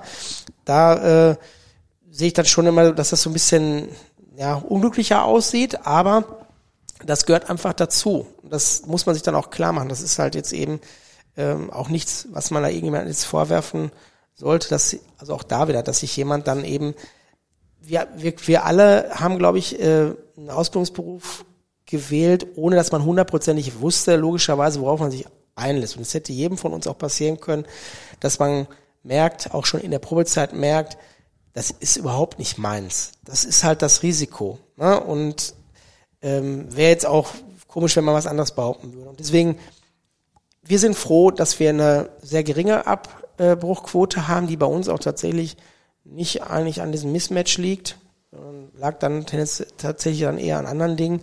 Aber das ist auch okay. Selbst wenn es jetzt an Mismatch liegen würde, wäre es auch in Ordnung. Aber wir sind auch ganz froh, dass wir da eben nicht so eine große ähm, Abbruchquote haben. Aus den Gründen, die du auch schon genannt hast. Man investiert da viel, man hat da ja auch viel Hoffnung, man hat da auch richtig Lust drauf, dann diese Person auszubilden. Dann ist es natürlich schön, wenn das dann auch äh, am Ende wirklich auch dauerhaft dann passt. Genau, jetzt hatte Simon ja schon einmal nochmal angesprochen, welche Note du uns als Ausbildungsbetrieb geben würdest. Ist die Note eigentlich gesagt worden? Ja, ist so ein bisschen drumherum geschwommen. Ja, ist ein bisschen untergegangen. Ne? Sagst ich habe das eine, gut eine Eins, ist doch klar. Nein, ja. aber Spaß beiseite, ihr seid wirklich ein Top-Ausbildungsbetrieb und wir hatten ja auch, ich glaube letztes Jahr da schon mal äh, Kontakt, da hatte ich euch ja auch für so einen, so einen Preis damals vorgeschlagen. Ähm, das, wie gesagt, das ist, äh, kann ich wirklich so sagen, ohne dass ich jetzt, weil ich jetzt hier heute eingeladen bin, äh, aus den genannten Gründen eben schon mal. Ihr bildet seit Jahren wirklich äh, top aus, ähm, bildet viel aus, kaum Abbrüche und vor allen Dingen, was man auch merkt, und da kann man auch sagen, wie funktioniert eine gute Ausbildung, ihr kümmert euch ja auch. Das heißt, ich habe ja wie oft ich schon dran gehabt, wo ich dachte, oder wo du sagtest hier, äh, Marco oder damals noch Herr Bischof, äh, ich habe da mal eine Frage, äh, könnt ihr da mal weiterhelfen, was kann ich da machen? Ich weiß da keinen Rat und wo wir dann gemeinsam eine Lösung gucken. Und ja. so funktioniert ja dann auch Ausbildung. Wenn ich mich damit beschäftige, wenn ich auf die jungen Menschen eingehe und ähm, das macht euch einfach da zum, zum Top-Ausbildungsbetrieb.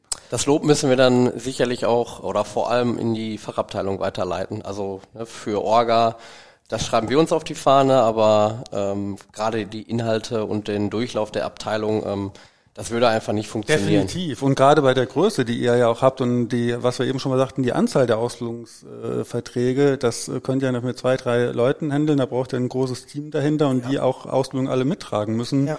Und das ist ja auch das Tolle, wenn so ein sagen wir, gesamter Betrieb auch sagt äh, und dahinter steht hinter Ausbildung und die Ausbildung der jungen Leute da auch wichtig einfach nimmt an der Stelle. Und ist ja auch eine tolle Sache auszubilden. Aber es funktioniert auch wirklich nur, wenn ich als gesamte Firma dahinter genau. stehe. Ja. Und dann nutzt es nichts, wenn der eine Ausbilder da ganz begeistert ist und alle anderen sagen, oh, äh, da habe ich jetzt gar keine Lust drauf. Also da muss das ganze Team wie bei vielen Sachen im Leben funktionieren. Ja. Und dann ist es für alle auch eine Erfolgsstory.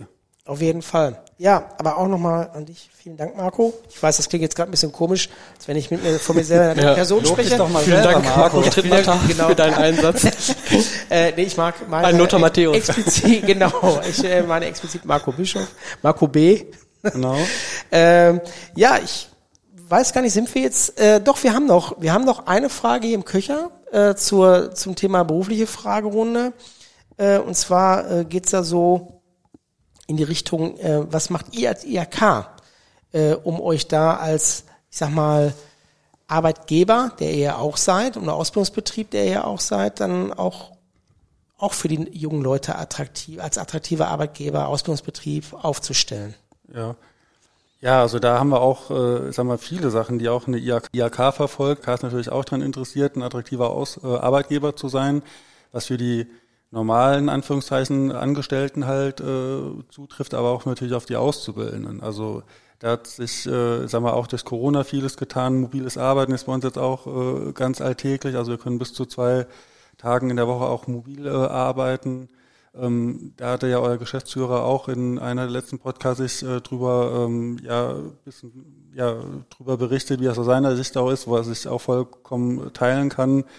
Ähm, ist generell einfach eine gute Sache auch. Weil ja. wenn ich, äh, sagen wir jetzt auch gerade bei uns, die auch viel im Außendienst sind, wir haben aber trotzdem auch sehr viel Büroarbeit, die wir machen, sehr viele Anrufe, sehr viele äh, E-Mails äh, und die kann ich auch sehr schon dann äh, zu Hause machen. Da bin ich viel effektiver wie im Büro. Auf der anderen Seite will ich aber auch nicht nur zu Hause sein, sondern will natürlich auch den Kontakt zu meinen Kollegen, um sich auszutauschen. Und das ist ja wie bei vielen im Leben so, dass man da einfach einen guten Mix einfach braucht. Und ja, das ist eine Sache, die wir anbieten. Dann äh, bieten wir die äh, Möglichkeiten des Jobrats an, habe ich auch schon in Anspruch genommen. Äh, wir bieten Rückenkurse an, ähm, wo man dann direkt nach der Arbeit auch äh, einen speziellen Trainer dann eben hat, äh, Fitnessstudio-Kooperationen. Ganz neu haben wir sogar ein Elternzimmer. Das heißt, wenn äh, man mal keine Betreuung hat und weiß nicht, wo mit dem Kind, gibt es einen extra Raum, in dem man dann rein kann, wo man da auch voll äh, auf alles zugreifen kann. Ähm, Gibt's einen Raum, wo man das Kind einschließen kann. Genau. genau. Das der Stahltür. Genau. genau. Stahltür wie so Tresor. Im ja. Keller unten. genau. Und ist ja prima. Ja, und dann äh, natürlich auch Sachen für den Zusammenhalt, wie Betriebsausflüge, Weihnachtsfeiern, äh, wo auch wirklich alle immer mit äh, Begeisterung dabei sind, was einfach den Zusammenhalt da auch nochmal stärkt. Und ich sag mal, das ist natürlich auch für Auszubildende wichtig, da mitgenommen zu werden und ich sag mal so das Zwischenmenschliche, so die Kontakte auch vielleicht zu Leuten, äh, zu denen man noch keinen Kontakt hat auf so einem Betriebsfest, äh, kann ja auch mal ganz nett sein. Da habe ich mal eine konkrete Frage, ja. wenn ihr so ein Betriebsfest macht, jetzt IAK Dortmund, wie viele, über wie viele Mitarbeiter, Mitarbeiterinnen sprechen wir da? So ungefähr. Hast du dann eine Größenordnung ähm, für uns? so mitmachen? Genau, oder? die dann, ich weiß ja nicht, äh, habt ihr das dann wirklich nach Standorten geteilt oder nee, kammermäßig? Alle, nee, ähm, alle zusammen. Also wir sind ja eigenständiges IAK Dortmund, mhm. wir haben noch Außenstelle in Hamm mhm. und da sind alle Mitarbeiter dabei und ähm, Jetzt vor kurzem haben wir einen Ausflug nach Bochum gemacht. Ähm, da gab es dann verschiedene Möglichkeiten, ähm, wo man teilnehmen konnte, entweder ins Planetarium äh, oder eine Wanderung beim Chemnader See. Äh, dann gab es noch so eine kleine so Olympiaspiele, um einfach auch so Teambuilding da zu haben. Äh, und hinterher noch gemeinsam da mit Essen und Trinken noch einen, einen schönen Ausgang. Das war eine super Sache und äh, sowas ist natürlich immer toll. Aber ich glaube, da macht ihr ja auch einiges. Hatte ich in den letzten Podcast ja auch schon gehört. Ja, auf, ähm, wir haben nächstes Jahr wieder einen Betriebsausflug, ja. um auch genau diese Themen zu fördern, dass man auch mal außerhalb der eigenen vier Wände sich ein bisschen austauschen kann, auch abteilungsübergreifend einfach mal in privaten Austausch gehen kann und ja, das fördern wir auf jeden Fall auch. Genau.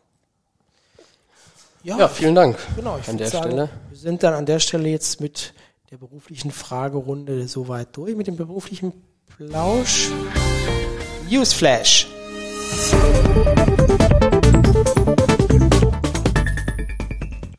Jetzt unser heutiger Newsflash und an der Stelle vielleicht etwas anders ist nicht nur ein Newsflash, sondern auch ein kleiner Rückblick vielleicht zu ein paar Themen, die so in der kürzeren Vergangenheit passiert sind. Marco, hast du da was für uns? Ja, natürlich. Äh, wir sind, also Marco Strittmatter, ne? Ja. Wir sind äh, bei der Messe Einstieg gewesen am 25. 26. August hier in der äh, Westfalenhalle Dortmund. Es war eine super Veranstaltung. Wir hatten da auch äh, Kollegen aus der IT dabei, den Peter Neumann, der dann eben auch die Flagge für unsere IT-Abteilung hochgehalten hat, weil wir da nächstes Jahr auch wieder jemanden einstellen möchten. Und äh, wir wurden tatsächlich an dem ersten Tag, das kann man so sagen, äh, quasi überrannt, weil da war wirklich ein Riesenandrang. Äh, Teil der Wahrheit ist aber auch, weil wir ein Gewinnspiel gemacht haben, was wirklich gut funktioniert hat, aber das war schon auch so, dass man dann da wirklich gute Gespräche hatte. Es hat also wirklich richtig Spaß gemacht.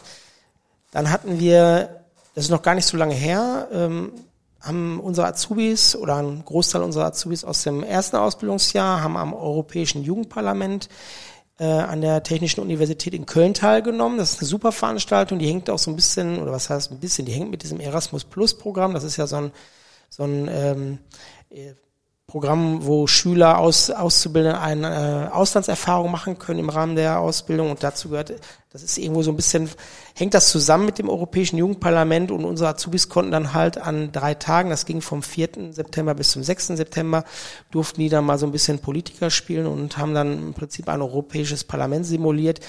Ich war dann am 6.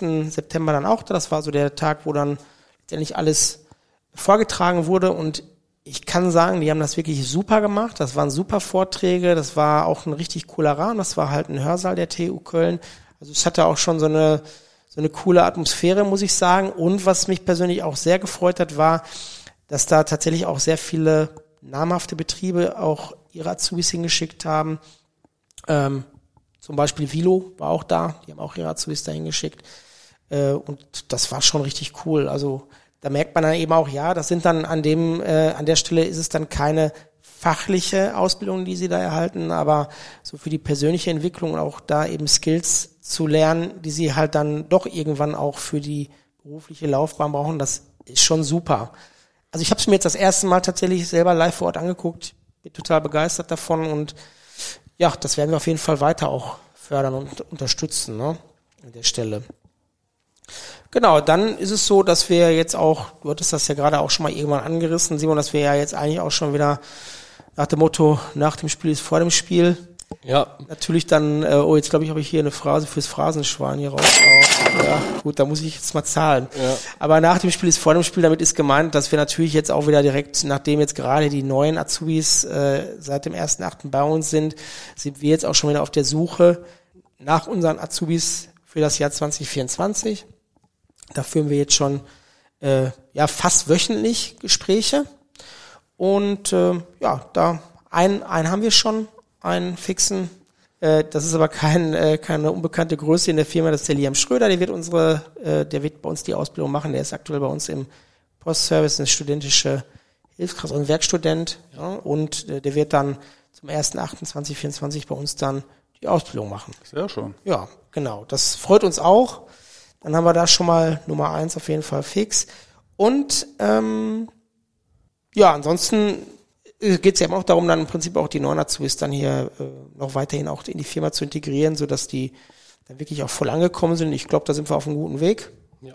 Ähm, das merkt man dann ja auch so, dass die dann immer mehr für sich alleine so dann auch laufen und so soll das ja Quasi sein. Halbzeit der Probezeit. Genau. Wir sind jetzt zwei Monate an ganz Bord. Genau, ganz genau. Darf ich da kurz mal nachfragen, auch wenn wir es beim Newsflash sind, das geht ja mehr so ein bisschen beruflich nochmal, aber könntest du nochmal ganz kurz skizzieren, brauchst ja nicht zu lang sein, aber wie passiert bei euch da so ein äh, Ausbildungsstart oder so ein Onboarding?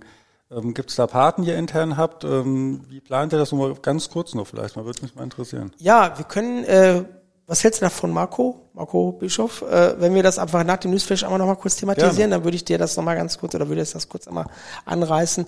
Ja. Dann würde ich nur jetzt eben einmal nochmal äh, Simon bitten, dann ja, vielleicht auch nochmal ein bisschen zu aus dem Nähkästchen zu plaudern, was wir sonst noch so aktuelles ja, haben. Ja, ich habe hier so zwei, drei Themen auf der Agenda. Ähm, einmal kurz zum Thema Umbau wollte ich nochmal wieder äh, etwas berichten. Da gab es ja diesen Nutzervertreter-Workshop am 30.08. Ähm, war ich selber auch Teilnehmer war eine coole Runde, ähm, weil es vor allem darum ging, ja, seinen eigenen Arbeitsplatz mal so ein bisschen zu beschreiben. Für dich, Marco Bischof, zum Hintergrund, äh, hier ist ein etwas größerer Umbau geplant und ähm, die Geschäftsleitung möchte oder auch der Dienstleister, dass vor allem die Mitarbeiter und Mitarbeiterinnen mitgenommen werden, weil wir einfach feststellen, dass die Büroräumlichkeiten nicht immer ähm, optisch ist das eine, aber vor allem auch so funktionell zur Tätigkeit passen. Ne? Es gibt einfach unterschiedliche Arbeitstypen, äh, wo ich sehr fokussiert und ruhig arbeiten muss. Äh, andere Bereiche, wo ich äh, sehr viel telefoniere ähm, und das passt halt alles nicht so wirklich zusammen. Und in diesem Workshop ging es vor allem darum, ja mal so ein bisschen rauszufiltern, was brauchen wir überhaupt für Büroräumlichkeiten. Und ähm, eigentlich sollte auch jeder Nutzervertreter ja in seinen jeweiligen Bereich eine kleine Hausauf Hausaufgabe mitgenommen haben, das heißt, äh, wir waren so mit 15 Leuten in diesem Workshop und möchten das jetzt natürlich so hochmultiplizieren. Das heißt, jeder nimmt das mit in seinem Bereich, um auch da nochmal so einen klassischen Arbeitsalltag eigentlich äh, nach Tätigkeit selber einzuteilen, dass man dann hinterher sagen kann, von den 300, 400 Mitarbeitern ähm, hat man eine ungefähre Gewichtung ähm, und weiß dann, wie man die Büroräumlichkeiten irgendwann aufziehen, idealerweise aufziehen möchte. Das war schön, das hat Spaß gemacht. Am 26.09. ist dann nochmal ein Workshop ähm, bezüglich dieses Projekts.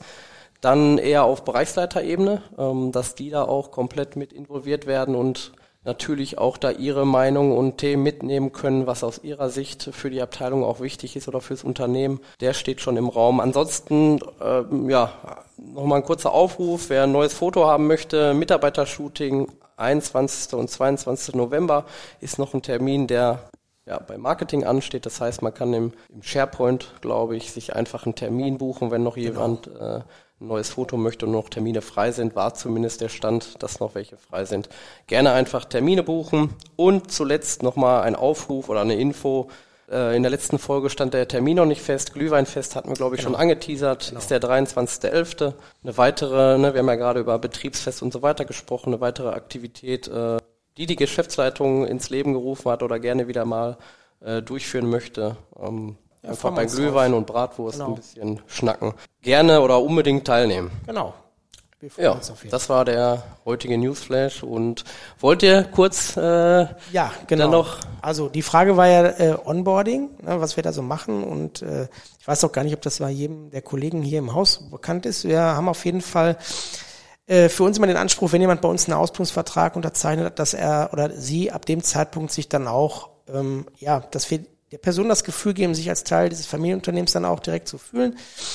Das muss natürlich dann auch mal gut moderiert werden, weil es soll auch nicht zu viel sein. Und wir haben dann immer für uns so den Wunsch, wenn das funktioniert, also wenn man bis dahin dann die Kandidaten, Kandidatin hat, dass wir sie dann zu unserer Luna Weihnachtsfeier einladen, damit sie sich das schon mal dann in diesem Kreis auch schon mal so ein bisschen kennenlernen. Das funktioniert auch recht gut, weil das ja ein sehr entspannter Rahmen dann auch ist, wo es nicht darum geht, eben sich untereinander abzuchecken, sondern wirklich, dass man einfach zusammen eine gute Zeit hat.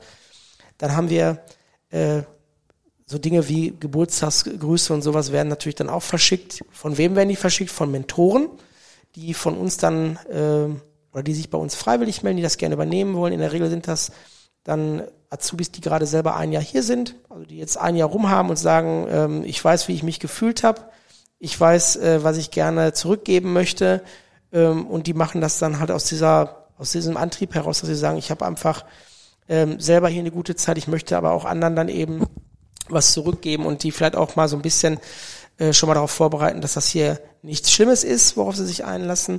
Und die begleiten dann halt im Prinzip das ganze Thema dann bis zum, also eigentlich auch schon während der Ausbildung wird das auch von den Mentoren be äh, begleitet, weil wir natürlich wollen, wenn Zubis irgendwelche Fragen untereinander haben, ähm, die sich vielleicht auch gar nicht unbedingt immer bei uns platzieren wollen, die können das dann auch bei den Mentoren platzieren. Und die Mentoren platzieren ab dem Zeitpunkt der Vertragsunterzeichnung dann äh, die neuen. Und wir machen dann im, äh, das ist so sechs Wochen vor Beginn der Ausbildung, machen wir ein Meet and Greet. Da ist es dann so, dass wir die Ausbilder der Startabteilung dann dazu holen, die Azubis, die neuen, die kommen und auch dann äh, nach Möglichkeit die äh, aktuellen Azubis und dann auch da wieder in so einem entspannten Rahmen, dass man sich untereinander kennenlernt, weil ich habe die Ausbildung hier ja auch gemacht und natürlich habe ich noch so ein bisschen im Kopf, wie ich mich da äh, gefühlt habe und ich hatte schon so ein bisschen Bammel, ob der oder diejenige, die ich dann als Ausbilderin oder als Ausbilder vor mir habe, ob die dann mega streng ist, mich niederbrüllt, wenn ich einen Fehler mache oder was auch immer.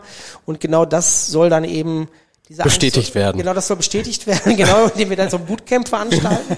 Nein, indem wir da einfach wirklich einen schönen, schönen Rahmen schaffen, wo man wirklich dann auch einfach hinterher rausgeht und sagt, boah, diese Sorge, die ist mir jetzt auf jeden Fall nochmal genommen worden. Und das eigentliche, äh, also zum eigentlichen Start dann am 1.8. beginnen wir dann immer mit einer Einführungsphase. Die dauert in der Regel eine Woche, kann aber auch mal, je nachdem wie dann auch der erste Achte fällt, dann eben auch mal länger dauern, auch mal 14 Tage sein.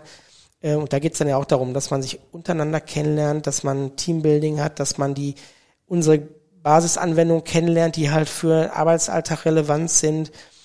Äh, wir beenden dann auch eigentlich immer die erste Woche mit einem gemeinsamen Ausflug. Den äh, stimmen dann die Azubis alle, auch die Neuen, dann demokratisch ab, was sie machen wollen. Also in den letzten Jahren war es dann immer der Freizeitpark, der gewählt wurde. Große Überraschung. ähm, aber wenn es also wir beide, Simon und ich, wir machen da sowieso alles mit. Äh, und deswegen ist das ja für uns auch kein Problem, wenn es dann eben der Freizeitpark wird. und die sollen halt einfach Spaß haben, eine gute Zeit und das funktioniert wunderbar. Ähm, und das haben wir jetzt übrigens auch nochmal beim Europäischen Jugendparlament zurückgespielt bekommen. Auch da gab es mal das Feedback, so wir als Jahrgang, es war jetzt das erste Ausbildungsjahr da äh, vertreten, sind nochmal noch mal ein Stück weiter zusammengewachsen. Und das ist natürlich dann toll, weil genau das ja auch eines der Ziele auf jeden Fall ist. Ja, das ist ja, wie gesagt, hervorragend. Das, und aus dem Grund seid ihr halt auch ein super Ausbildungsbetrieb, weil das sind ja auch genau so die Ängste, die ein junger Mensch hat und auch wo man als Firma eben schauen muss, dass ich die erstmal gut ans Unternehmen ranführe, dass ich die gut einbinde und dann fühlen die sich ja sofort mitgenommen und ähm, also besser geht's ja genau. gar nicht. Also da super. Genau. Machen dann also kleinere Workshops, Telefontraining und so weiter, ne? In unserer kleinen Bubble, bevor die dann wirklich äh, in ihre jeweilige Einsatzabteilung kommen und dass wir dann alle so ungefähr auf einem Stand haben. Und soll ich dir mal was sagen, Marco Bischof? Ich habe noch nicht mal unser ganzes Pulver verschossen. Es gibt immer noch so ein paar Kleinigkeiten zwischendurch, aber die werde ich nicht verraten, weil das ist ja dann sowas, äh, das sage ich dir, wenn dann ja. hier das Mikro aus ist. Ne? Gerne. Der private Schnack. Ja, äh, sind wir bei der nächsten Kategorie. Das war jetzt auch mal Marco Bischof so als Privatperson kennenlernen. Also so ein paar Dinge weiß ich ja von dir auch tatsächlich schon durch den Austausch, den wir hatten. Aber ich glaube, ich habe dich nie gefragt, was eigentlich dein ursprünglicher Traumberuf war. Boah, das ist wirklich eine schwierige Frage. Also ich hatte am Anfang schon mal erzählt, dass es auch am Anfang bei mir natürlich äh, ein bisschen gedauert hat, bis man so die Orientierung hatte, was man mal machen möchte. Sag mal klar, so als Jugendlicher, ich habe auch früher viel Sport äh, betrieben, äh, jahrelang auch viel Tennis gespielt. Also da hätte ich damals auch wahrscheinlich Tennisprofi gesagt.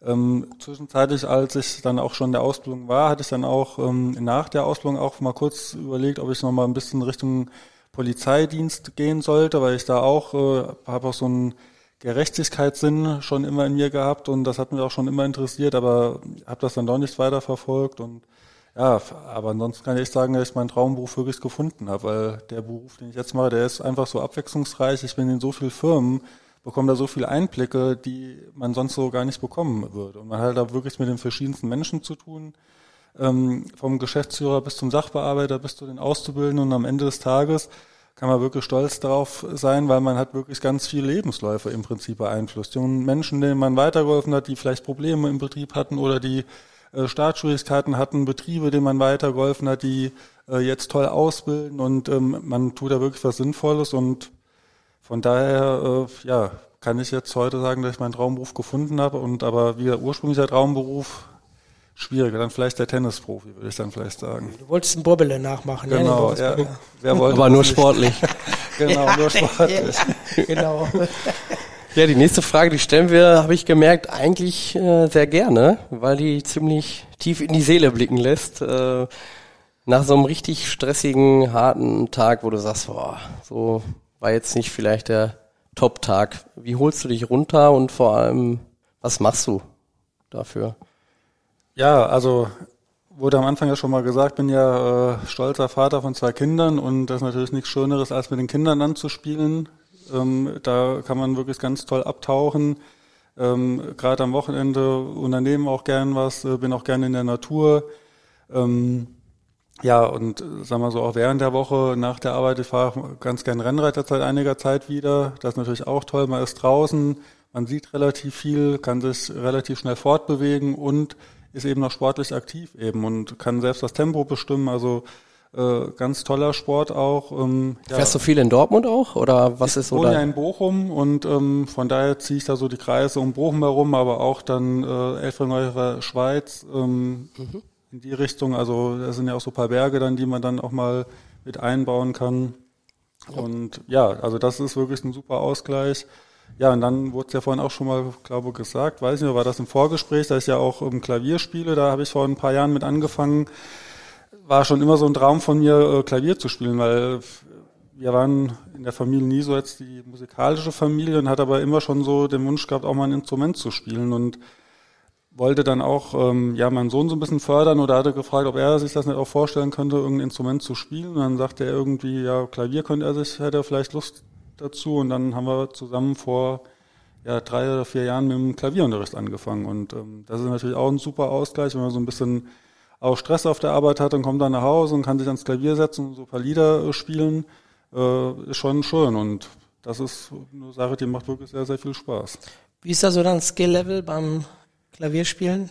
Da will ich jetzt nicht zu dick auftragen. Also wie ich konnte vor, vor drei Jahren oder vor vier Jahren ähm, noch überhaupt keine Noten lesen. Ähm, und jetzt mittlerweile kann ich schon einige Lieder auch spielen. Ich bin jetzt kein Konzertklavierspieler, aber äh, das eine oder andere Lied kriege ich da schon hin. Und ähm, ja, gestern habe ich wieder geübt und auf einmal ist meine Frau durchs Haus gelaufen und hat dann äh, vor, vor sich her gepfiffen.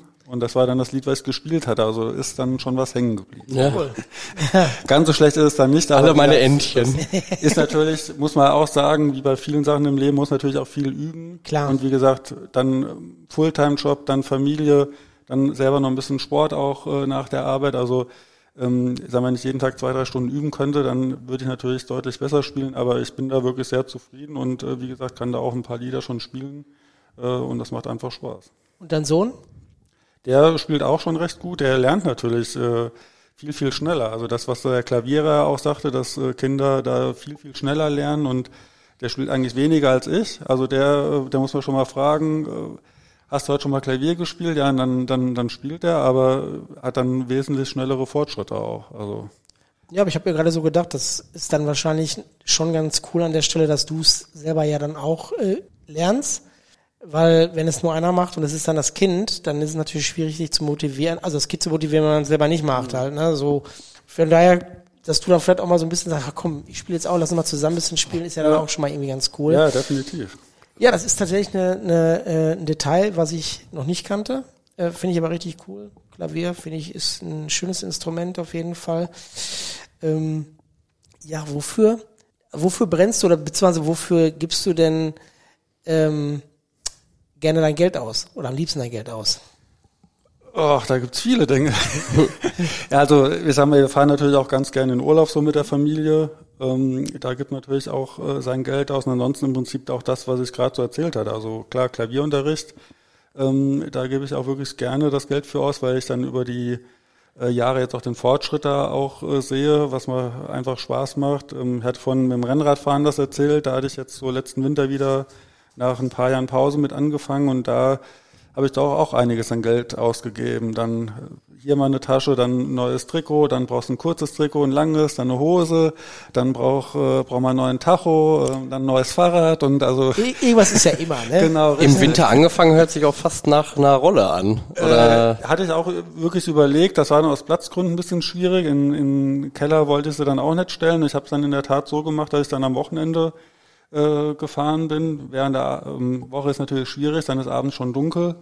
Ähm, habe mir aber jetzt auch schon, jetzt vor zwei Wochen sogar, habe ich auch wieder Geld ausgegeben, habe ich mir eine, eine Lampe gekauft, äh, eine gute, auch eine gute Rückleuchte, da ich jetzt auch dann eben äh, abends auch schon mal fahren kann, wenn es jetzt anfängt dunkel zu werden.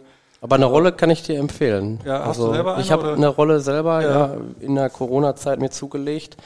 Genau aus dem Grund. Eigentlich äh, nach der Arbeit in den dunklen Jahreszeiten geht man nicht wirklich mehr zwei, drei Stunden aufs Rennrad draußen.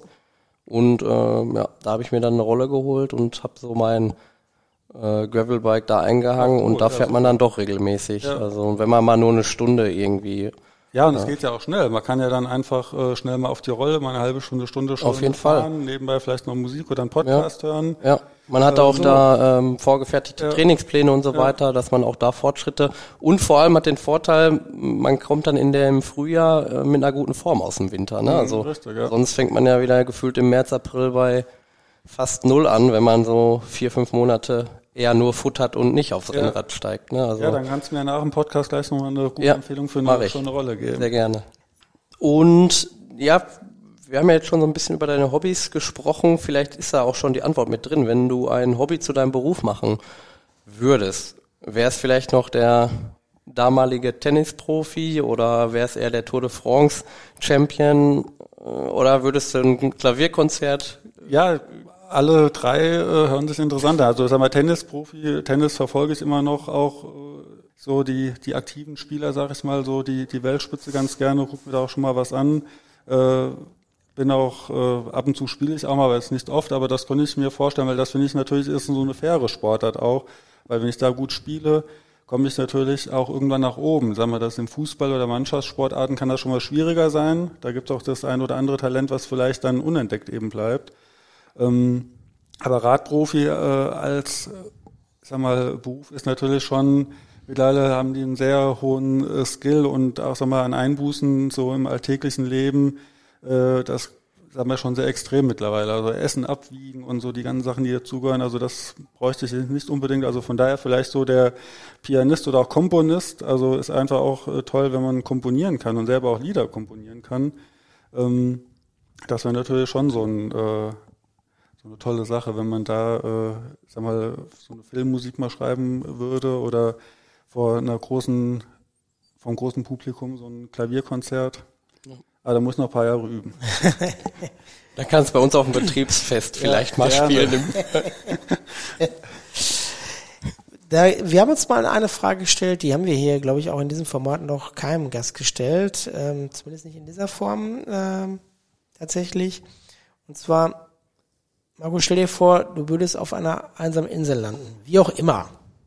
Und du müsstest dich entscheiden, mit welchem Promi du auf dieser einsamen Insel strandest. Also Familie darf ich jetzt nicht mitnehmen. Nee, denn, äh, in deiner Familie ist ein Promi. Okay.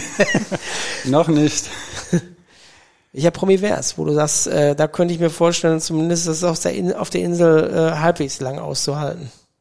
So wie du die, die, die Person ja vorstellst. Ja. Boah, das ist wirklich schwierig. Also ist ja die Frage, wie groß ist die Insel, was kann man da machen? Also wenn ich jetzt irgendeinen Sportler mitnehmen würde, ähm, habe da aber kein Fahrrad, dann kann ich auch mit keinem Fahrrad fahren, aber ja, wirklich schwierig. Also sag mal so zum Sport machen, hier so ein bekannter Fahrradfahrer, wie gesagt, hier Rick Zabel vom Podcast, der kommt ja immer sehr sympathisch rüber. Äh, ich glaube, mit dem könnte man da eine äh, angenehme Zeit haben, auch wenn man da vielleicht da um die Insel herum ein bisschen mit dem Fahrrad fahren kann. Ja, ansonsten auch so vielleicht musizieren einfach. Ist ja auch eine, eine schöne Sache. Wie gesagt, Klavier spielen, da gibt es einen italienischen äh, Komponisten, Pianisten, Ludovico Einaudi heißt der. Hm, sagt mir auch was. Ähm, ja, hat auch schon das ein oder andere bekannt oder die bekanntere Filmmusik geschrieben. Ja. Hier bei, äh, wie heißt der Film? Ziemlich beste Freunde. Ja, Diese genau. Komödie, da ähm, genau hat er die Filmmusik auch beigesteuert. Ja, dann würde ich vielleicht den mitnehmen. Dann könnte ich mit dem da komponieren und am Klavier spielen. Okay, Hört nur also, keiner. ja, okay, ja ist ja egal, aber wir haben dann selber eine schöne Zeit. ja, genau. Also halten wir mal fest. Kleine Insel, äh, Klavier. Große Insel, Erik Zabel, Fahrradfahren. Genau. Okay, ja, das ist Ja, so Erik oder Erik Zabel beide. Also Erik Zabel damals äh, war eigentlich so, ähm, so die ersten äh, ja, Kontakte zum Radsport. Der war natürlich super klasse gewesen. Ich meine, der hat ja zigmal das grüne Trikot gewonnen. Wollte ich gerade sagen, das war so ein bisschen, mein Bruder und ich haben das so aufgeteilt. Er war eher mit dem gelben Trikot unterwegs, ja. so Jan Ulrich mäßig und, und ich war Sprinter. eher der Sprinter mit ja, genau. und haben uns dann auch wirklich so angezogen, wenn wir mal eine Runde gedreht haben. Ja. Auf dem Dreirad. Genau. Ja. aber, genau, nee, aber, aber in grün. ja, da können wir so stehen lassen mit der kleinen und großen Insel. Sehr schön. Dann, du hast ja gesagt, ihr habt zwei Kinder. Wie ist so eure Rollenverteilung in der Kindererziehung? Sagst du, du bist eher Part Action oder äh, da haben wir ja schon wieder das Thema Rolle. Ja, ja genau. Kommt einfach nicht vorweg von der Rolle. ähm, eigentlich haben wir da keine große Rollenverteilung. Also meine Frau ist auch berufstätig, ist äh, Grundschullehrerin, ähm, hat natürlich von der, äh, hat auch die Stunden ein bisschen reduziert, sonst würde das mit zwei Kindern gar nicht funktionieren, ist aber auch nebenbei noch Autorin vom Mathebuch, da kann sich aber die Zeiten dann auch ganz gut einteilen. Also von daher ist die auch sehr äh, eingespannt. Ähm, von daher haben wir eigentlich keine so klassische Rollenverteilung gewisse Themen ergeben sich einfach aus der Situation. Also wie gesagt, nachmittags bin ich ja dann meistens äh, beruflich unterwegs. Ähm, das heißt, äh, sie holt dann von der Schule, vom Kindergarten ab oder hilft dann auch bei den Hausaufgaben, was natürlich auch äh, aus beruflichen Gründen äh, da natürlich ihr äh, dann leichter fällt. Ähm, ich gehe mit denen oft dann äh, zum Sport. Also ich habe mit dem Großen schon Kindertouren gemacht, mache das jetzt mit dem Kleinen. Mit dem Großen gehe ich jetzt auch zum Klavierspielen, da gehen wir zusammen auch hin. Und äh, so ergibt sich das im Alltag. Aber wir haben, sagen wir, machen beide alles. Also Wer plant eure Urlaube? So äh, das ist eigentlich so ein Selbstläufer. Wir fahren seit Jahren schon immer in die Nordsee. Äh, also als wir noch keine Kinder hatten, klar, da haben wir auch andere Urlaube gemacht und waren dann so im Frühjahr oder Herbst an der Nordsee. Und seitdem wir halt Kinder haben, hat das immer angeboten, weil man relativ schnell da ist, hatte auch einen großen äh, Strand. Ähm, und die Kinder wollen das auch total gerne hin. Also jetzt im letzten Urlaub habe ich zu meinem Sohn gesagt, ach, ich würde ganz gerne mal so in den Süden auch wieder, so Italien äh, war ich als Kind zum letzten Mal gewesen. Dann sagt er sofort, nee, ich will wieder nach Cuxhaven. Und ja. ja gut, dann hört man halt aufs Kind. Ja. ja. Äh, Was wollen wir machen? Aber Genau. so diese, diese Rolle guter Kopf, böser Kopf, äh, kannst du da sagen, wer spielt da welche Rolle häufiger? Gibt's da eine, so eine, ich sag mal, so eine Tendenz? Ja, ich versuche schon immer so ein bisschen entspannter zu sein. Bei manchen Sachen bin ich vielleicht so ein bisschen der strengere auch. Ähm, aber wie gesagt, ich versuche auch natürlich immer sehr, sehr äh, entspannt dann auch zu sein. Aber so bei manchen Sachen finde ich schon, so gewisse Regeln muss man dann auch manchmal einhalten. Ein Beispiel, was du mal so nennen kannst, wo du sagst, äh, da lege ich Wert auf Zucht und Ordnung? Äh, ja, zum Beispiel mit abends ins Bett gehen. Also da ist jetzt auch bei dem äh, kleineren, der jetzt vier ist, äh, der ist dann abends oft auch länger mobil, als er eigentlich sollte. Und da finde ich schon, dass er auch seinen Schlaf eben braucht. Und morgens ist auch wieder Kindergarten, dann gucke ich halt schon, dass der dann ins Bett kommt. Aber äh, ist manchmal dann auch nicht ganz so einfach, weil die natürlich dann auch sehr aktiv sind in dem Alter. Aber da würde ich jetzt schon nicht sagen, okay, dann mach so lange wie du willst, sondern dann gucke ich halt schon mal eher, dass dann auch irgendwann wirklich äh, der kleine Mann im Bett liegt. Okay. Ja, das äh, finde ich total interessant mit diesem, also worauf man dann ja auch so Wert legt und wie so die Schwerpunkte sind. Jetzt kommen wir nochmal zu einer anderen Frage und zwar Marco Bischof in seiner Teenagerzeit. Oh, jetzt wird's spannend. Weiß nicht, ob das die Fukuhila-Zeit war, aber ich glaube nicht. Das war, glaube ich, äh, Schnörres und lange Haare, wahrscheinlich, wenn überhaupt. Aber äh, hast du die Bravo damals eigentlich auch gelesen? Mal eine Zeit lang. Also ich war jetzt, glaube nicht so der äh, stetige Bravo-Leser, aber so in der Jugendzeit gab's da auch mal so Phasen. Okay, bist du auch jemand gewesen, der sich da mal das eine oder andere Poster da rausgenommen hat? Poster hatte ich klar auch in meinem Zimmer als Jugendlicher. Wie gesagt, gerade jetzt, wenn man auch äh, so Sport-Fan ähm, ist, dann hat man natürlich auch viele Vorbilder als Kind, wo man sich dann schon mal ein Poster aufhängt oder aus der Bravo dann äh, Popmusik. Klar. So, wenn ich mir jetzt dein, dein Teenagerzimmer vorstelle, welches Poster hing bei dir? Welches Bravo-Poster konnte man da sehen? Überm Bett. Über dem Bett, genau, das ist ganz wichtig. Boah, über ein Bett. Also es könnte wirklich sein, dass da mal Boris Becker hing. Ähm, dann die auch dem Tennissport so ein bisschen angetan sind. Früher gab's den Karl-Uwe Steb, das war damals die deutsche Nummer zwei. Die haben zusammen den Davis Cup auch, ich glaube, zweimal gewonnen. Den fand ich auch äh, toll, weil das auch so als Mensch so kam der immer sehr sympathisch rüber. Der hing da, glaube auch und so musikalisch. Ja, so Teenagerzeiten. Ich glaube, das war in der Tat David Hasselhoff hier so Looking for Freedom damals so 89, 90 so die Zeit. Der könnte da auch gehangen haben. Ja, das ist so ein bunter Mix, der Hesselhoff. Jetzt, jetzt wisst ihr schon mehr als meine Frau wahrscheinlich. Die kann sich ja die Folge ihr hier anhören. alles Ja, genau. äh, mir aus der Nase zieht. Ja, ihr seid gut. Also Ja, das ist hier einfach Transparenz rein. Ja. Ne? Ja, vielen Dank für die Einblicke auf jeden ja, Fall. gerne. Die Spielerunde.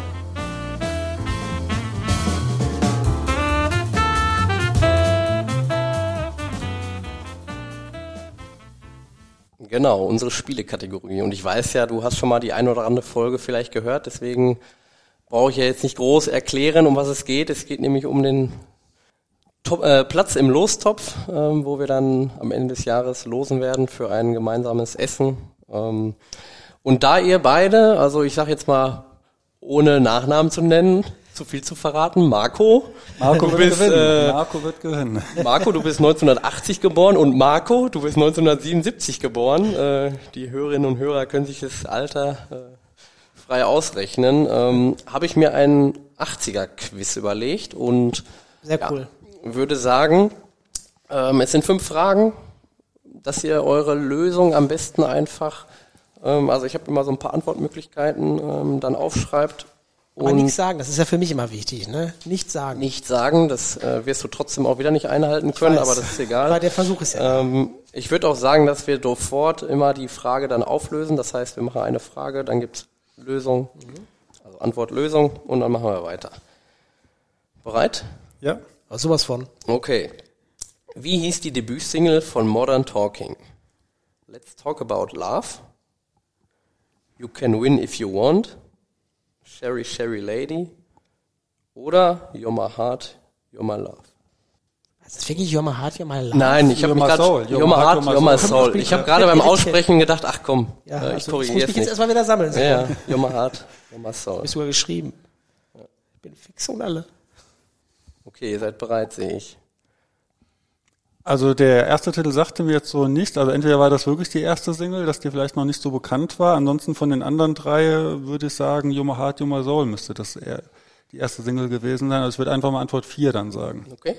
Oder wie ich sagen würde, my heart, my love. ja, genau. Da bin ich ganz bei Marco. Okay. Weil ich zugeben muss, Cherry Cherry Lady, da bin ich mir ziemlich sicher, dass es nicht das erste war. Die, an, die ersten beiden kenne ich nicht. Zumindest nicht bewusst. Und ich würde jetzt sagen, die sind, das war vielleicht der erste Hit. Aber was weiß ich schon. Antwort ist auf jeden Fall korrekt. Antwort D. You're my heart, you're my soul. Ja, schon. 1-1. Okay. Frage Nummer zwei. Wer mimte neben Roger Moore noch James Bond in den 80er Jahren? Antwort A. Timothy Dalton. Antwort B. Daniel Craig. Oder Pierce Brosnan. Oh, da wird schnell die Feder gezückt. Da seid ihr euch sicher. Einfach. Oder Marco? Ich würde sagen, ja, Marco. Ich weiß ja auch, dass du ganz gerne Filme auch mal schaust. und okay, ich weiß, Marco, Marco. Dazu zählt, aber Wollt ihr euch die Auf Antwort aufteilen? Der eine sagt den Vornamen, weil ihr euch so einig seid, und der andere den Nachnamen. Marco Ja, und ja, Marco. komm. Also ich sage Timothy. ich sag Dalton. Richtig. Alles klar. Und jetzt alle. Timothy Dalton. Timothy Es steht 2-2. Sehr gut. Ja gut, ist halt nicht, ne? Ich will mich absetzen. Ich will zum Essen eingeladen werden. ja, Dürfen externe gegönnt? Gäste denn da kommen zum Essen auch? ja natürlich. Seid ihr gegönnt. Müssen wir nochmal nachlesen.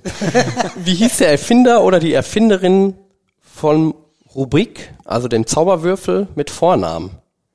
Erna, Ernie oder Ernö? Auch hier wird wieder fleißig geschrieben. Also ABC, ne? Das ABC gibt es, ja. Erna, Ernie oder Ernö? Marco Bischoff? Ich jetzt geraten, ich würde Antwort C sagen. Ernö. Soll ich dir mal was sagen? Jetzt halte ich fest, ich sage auch C. Sehr Hammer. Wahnsinn, ne? Und die Antwort ist sogar richtig. Ja, ich glaube, die kommt nämlich irgendwie aus äh, Island, Finnland oder so, wo man auch auf jeden Fall den, äh, nach, den Namen mit einem Ö beenden kann. Sowas hatte ich auch nämlich in Erinnerung irgendwie und deswegen habe ich jetzt darauf äh, Ja. abgezielt. Ernie kenne ich nur aus der Sesamstraße. Oder von Stromberg. Ja, richtig. Genau. Also 3 zu 3 ist der Hammer. Ich halte das nicht mehr aus. Die Bravo gehört zu den 80ern. Wie der Zauberwürfel. Wer ist in den 80ern am häufigsten dort auf dem Cover abgebildet? Antwort A, Nena. Antwort B, Nina Hagen. Oder Antwort C, Natasja Kinski. Ich bin ja kein 80er, die Antwort C sagt mir gar nichts. Ja doch, das ist die Tochter von Klaus Kinski. Okay, jetzt sagt mir das was. Ja, kennst du den oder kennst du den nicht? Ja, und der war ein bisschen verrückt, der Mensch. Ja. Marco Strittmatter, du darfst vorlegen. Ja, ich sage B. Nina Hagen. Marco Bischof? Ich sage in der Tat was anderes, ich würde dann Nena sagen. Ja, weil du warst A. verdammt schnell, Marco Bischof. Ja, und damit geht Marco Bischof in Führung. 4 zu 3. Es sei dir gegönnt. Marco, ich gönn's dir von Herzen. Und jetzt haben wir auch nur noch eine Frage. Das heißt, Marco Strittmatter, du kannst nur noch ausgleichen. Ja, ja. Mach Was passiert beim Unentschieden? Ja, ich habe keine Stichfrage. Da sind wir beim letzten Mal auch so äh, im Zweifel dann, äh, gut, das würde jetzt schon eine Kleine Vorentscheidung. Rangelei im Innenhof. Ja, dann lasse ich mir was einfallen, aber ähm, ja, wäre jetzt blöd zu sagen, im Zweifel dann für den Gast, dann bräuchten wir die Frage nicht mehr stellen. Dann gibt's eine Stechfrage. Ich beantworte einfach richtig, dann Ja. Genau. Das ist ein guter Plan, Marco. Also, wer hat in den 80er Jahren in der Fußball-Bundesliga seinen dritten Meistertitel eingetütet? Der Hamburger SV, Bayern München oder VfB Stuttgart? Okay. Marco Strittmatter? Marco Strittmatter sagt A, der HSV. Der HSV hat seinen dritten Titel eingefahren. Marco Bischof? Ich hatte Antwort C sofort gesagt, aber ich bin gerade im Überlegen, ob äh, das nicht äh, in den 90er Jahren war. Aber ich würde trotzdem jetzt mal VfB Stuttgart sagen. Gut, dass du es nicht geändert hast. VfB Stuttgart holt den dritten Titel und damit 5 zu 3 für. es nicht, ich glaube nicht. Was war deine Antwort, Marco Strittmatter? Äh, ah, das war die falsche, Simon Rudnick. Hamburger SV? Ja, genau. Ja, die haben hier So 70er Titel Nummer das dann, 5, 6, 5 und 6 geholt in den 80er Jahren. Okay. Ja. Ja, so gut. schlecht waren sie dann doch nicht. Ich äh, bin ja bin Ein ja guter Gastgeber. bin ein fairer Verlierer und sage, Marco, herzlichen Glückwunsch, du hast es dir verdient. Und du redest nicht mit dir selbst. nee, nee, diesmal nicht. Ja. Vielen Dank, vielen Dank. Herzlichen Glückwunsch und willkommen im Lostopf. Genau, Marco ist im Lostopf. ja, sehr gut. Ja, das war dann im Prinzip auch schon wieder die Folge. Ähm, Und an der Stelle, wie jedes Mal, ein kurzes Fazit. Wie hat's dir gefallen? Ja, vielen Dank nochmal, dass ich überhaupt hier sein durfte. Wie gesagt, da fühle ich mich wirklich geehrt und ähm, Nochmal recht schönen Dank und ja, war sehr angenehm. Ähm, hatte das ein oder andere noch so im Kopf, was ich auch bezüglich Ausbildung noch erzählen wollte, aber ähm, das können wir auf ein nächstes Mal verschieben. Genau. Und aber war sehr angenehm, auch an euch beide. Vielen Dank, habt das sehr schön moderiert. Sehr gerne. Ähm, war doch am Anfang sehr aufgeregt, muss ich sagen. Ähm, weil es ja doch was Ungewohntes ist, ist ja so eine Momentaufnahme. Ähm, aber habt ihr sehr gut gemacht und vielen Dank nochmal. Ja, Hat mir sehr gefallen. wir haben zu danken. Du hast das Eis für weitere Externe gebrochen. Danke. Sehr, sehr gerne. Vielen Dank. Machen gleich auch noch ein Foto, wie bei jedem Gast, ne, dass wir dann äh, den Moment festhalten können. Genau. Wir haben jetzt noch so ein bisschen was, was wir nochmal, wofür wir nochmal, äh, oder wo wir aufrufen möchten oder nochmal darauf hinweisen wollen. Und zwar zum einen äh, für diejenigen, die eben äh, äh, die Hallische nutzen, ähm, als, das ist, glaube ich, eine betriebliche Krankenversicherung. Genau, also ist ja im Prinzip unser Gruppenvertrag, wo jedem Mitarbeiter ähm, 300 Euro als Budget zur Verfügung stehen Das ganze Jahr. fürs ganze Jahr und äh, ja, wir neigen uns ja schon, äh, ist ja schon bald Weihnachten, hätte ich jetzt fast wir haben halt gesagt. Oktober und damit halt dieses Budget eben nicht komplett verfällt, weil das ist dann eben ja immer nur für das eine Jahr gültig und im nächsten Jahr startet man dann wieder mit 300 Euro neu. Äh, also sprich, das Budget ist nicht übertragbar, wenn es in dem einen Jahr nicht genutzt wurde. Äh, da nochmal der Hinweis an all diejenigen, die eben äh, die Hallische da nutzen. Denkt an euer Budget, denkt daran, was ihr noch äh, übrig habt. Äh, vielleicht gibt's ja noch die andere Sache, die wir vom 31.12. damit noch äh, ja, anschaffen können. Also Marco, wenn du noch ein neues Knie brauchst, ne? Ja, genau. zu. Ja, ja, genau. Für 300 Euro Danke. kannst du ja, dir noch eins Dafür holen. ist sie ja gut. Ne? äh, ja, dann auch noch ein wichtiger Hinweis zum Thema Deutschland-Ticket. Ähm, da haben wir ja einen internen Link und das ist auch wichtig, dass dieser interne Link genutzt wird. Vielleicht kannst du da noch mal kurz ein paar Hintergrundinformationen zu geben, Simon, weil Bevor du jetzt antwortest, ist es ja so, das Deutschlandticket kann grundsätzlich bei uns jeder beantragen. Und da ist aber dann eben ein spezieller Weg halt äh, für erforderlich, damit man eben auch die, vollen, die volle Förderung von uns auch erhalten kann. Äh, und da Ja. kannst du mir vielleicht nochmal was sagen. Also der Link ebnet quasi dann den Weg, dass man in den Gruppenvertrag kommt und ist für uns einfach ja abrechnungstechnisch auch leichter, dass wir dann einen kompletten äh, Vertrag haben, wo wir dann auch eine Liste bekommen, wer da äh, den Vertrag abgeschlossen hat und wer auf dieser Liste erscheint. Und da erscheint man halt nur, wenn man den Link nutzt. Der kriegt dann von uns den Zuschuss. Äh, den ist ja jeder, glaube ich, bekannt, aber ich kann ihn auch nochmal hier wiederholen. Das sind 27,55 Euro. Das heißt, ich meine, für 19 Euro fährt man dann 19 Euro Eigenanteil fährt man dann monatlich äh, mit dem Deutschlandticket durch die Gegend. Also unbedingt den Link nutzen. Ähm, wenn man ihn nicht nutzt, dann gibt sowieso einen Hinweis, äh, bitte stornieren und den Link nutzen. Deswegen kann man sich den Weg sparen und sofort den Link genau. nutzen. Und auch bei neuen Kollegen, manchmal überschneidet sich das so ein bisschen, ne? die reichen dann schon ein Jobticket ein, weil sie irgendwie vor Start der, äh, des, der Tätigkeitsaufnahme vielleicht schon irgendwie was abschließen. Äh, wer da irgendwie schon Kontakt hat, bitte auch im Vorfeld schon auf den Link hinweisen, dann können wir uns da den Weg sparen. Genau, und wir möchten dann auch nochmal auf eine weitere, äh, auf einen weiteren Benefit hinweisen, nämlich Hansefit. Äh, was ja im Prinzip so eine äh, ja, Kooperation, vielleicht kennt der eine oder andere Urban Sports Club, wo wir eben als, ähm, ich sag mal, Arbeitgeber eben mit über Hansefit dann eben das Angebot machen, dass man verschiedene ähm, Sportangebote von den Partnern dieses Hansefit-Netzwerks dann nutzen kann. Vielleicht kannst du noch mal kurz sagen, was da die Voraussetzung ist, damit ich das als Mitarbeiter von Leunel auch nutzen darf. Ähm, ja, also es ist ja so, dass wir gesagt haben, dass das nach der Probezeit abgeschlossen werden kann.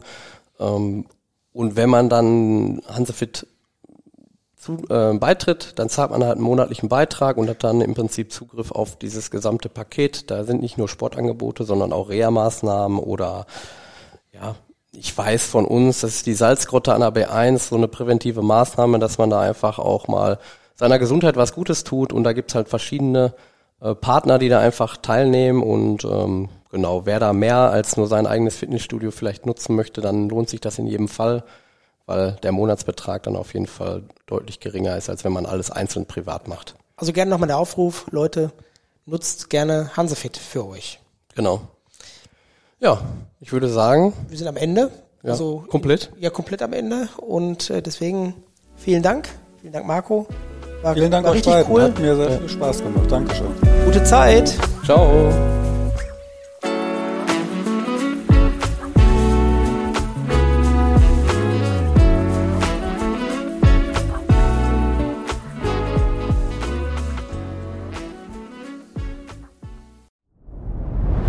Dir hat dieser Podcast gefallen? Dann klicke jetzt auf Abonnieren und empfehle ihn weiter. Bleib immer auf dem Laufenden und folge uns bei Twitter, Instagram und Facebook. Mehr Podcasts findest du auf meinpodcast.de.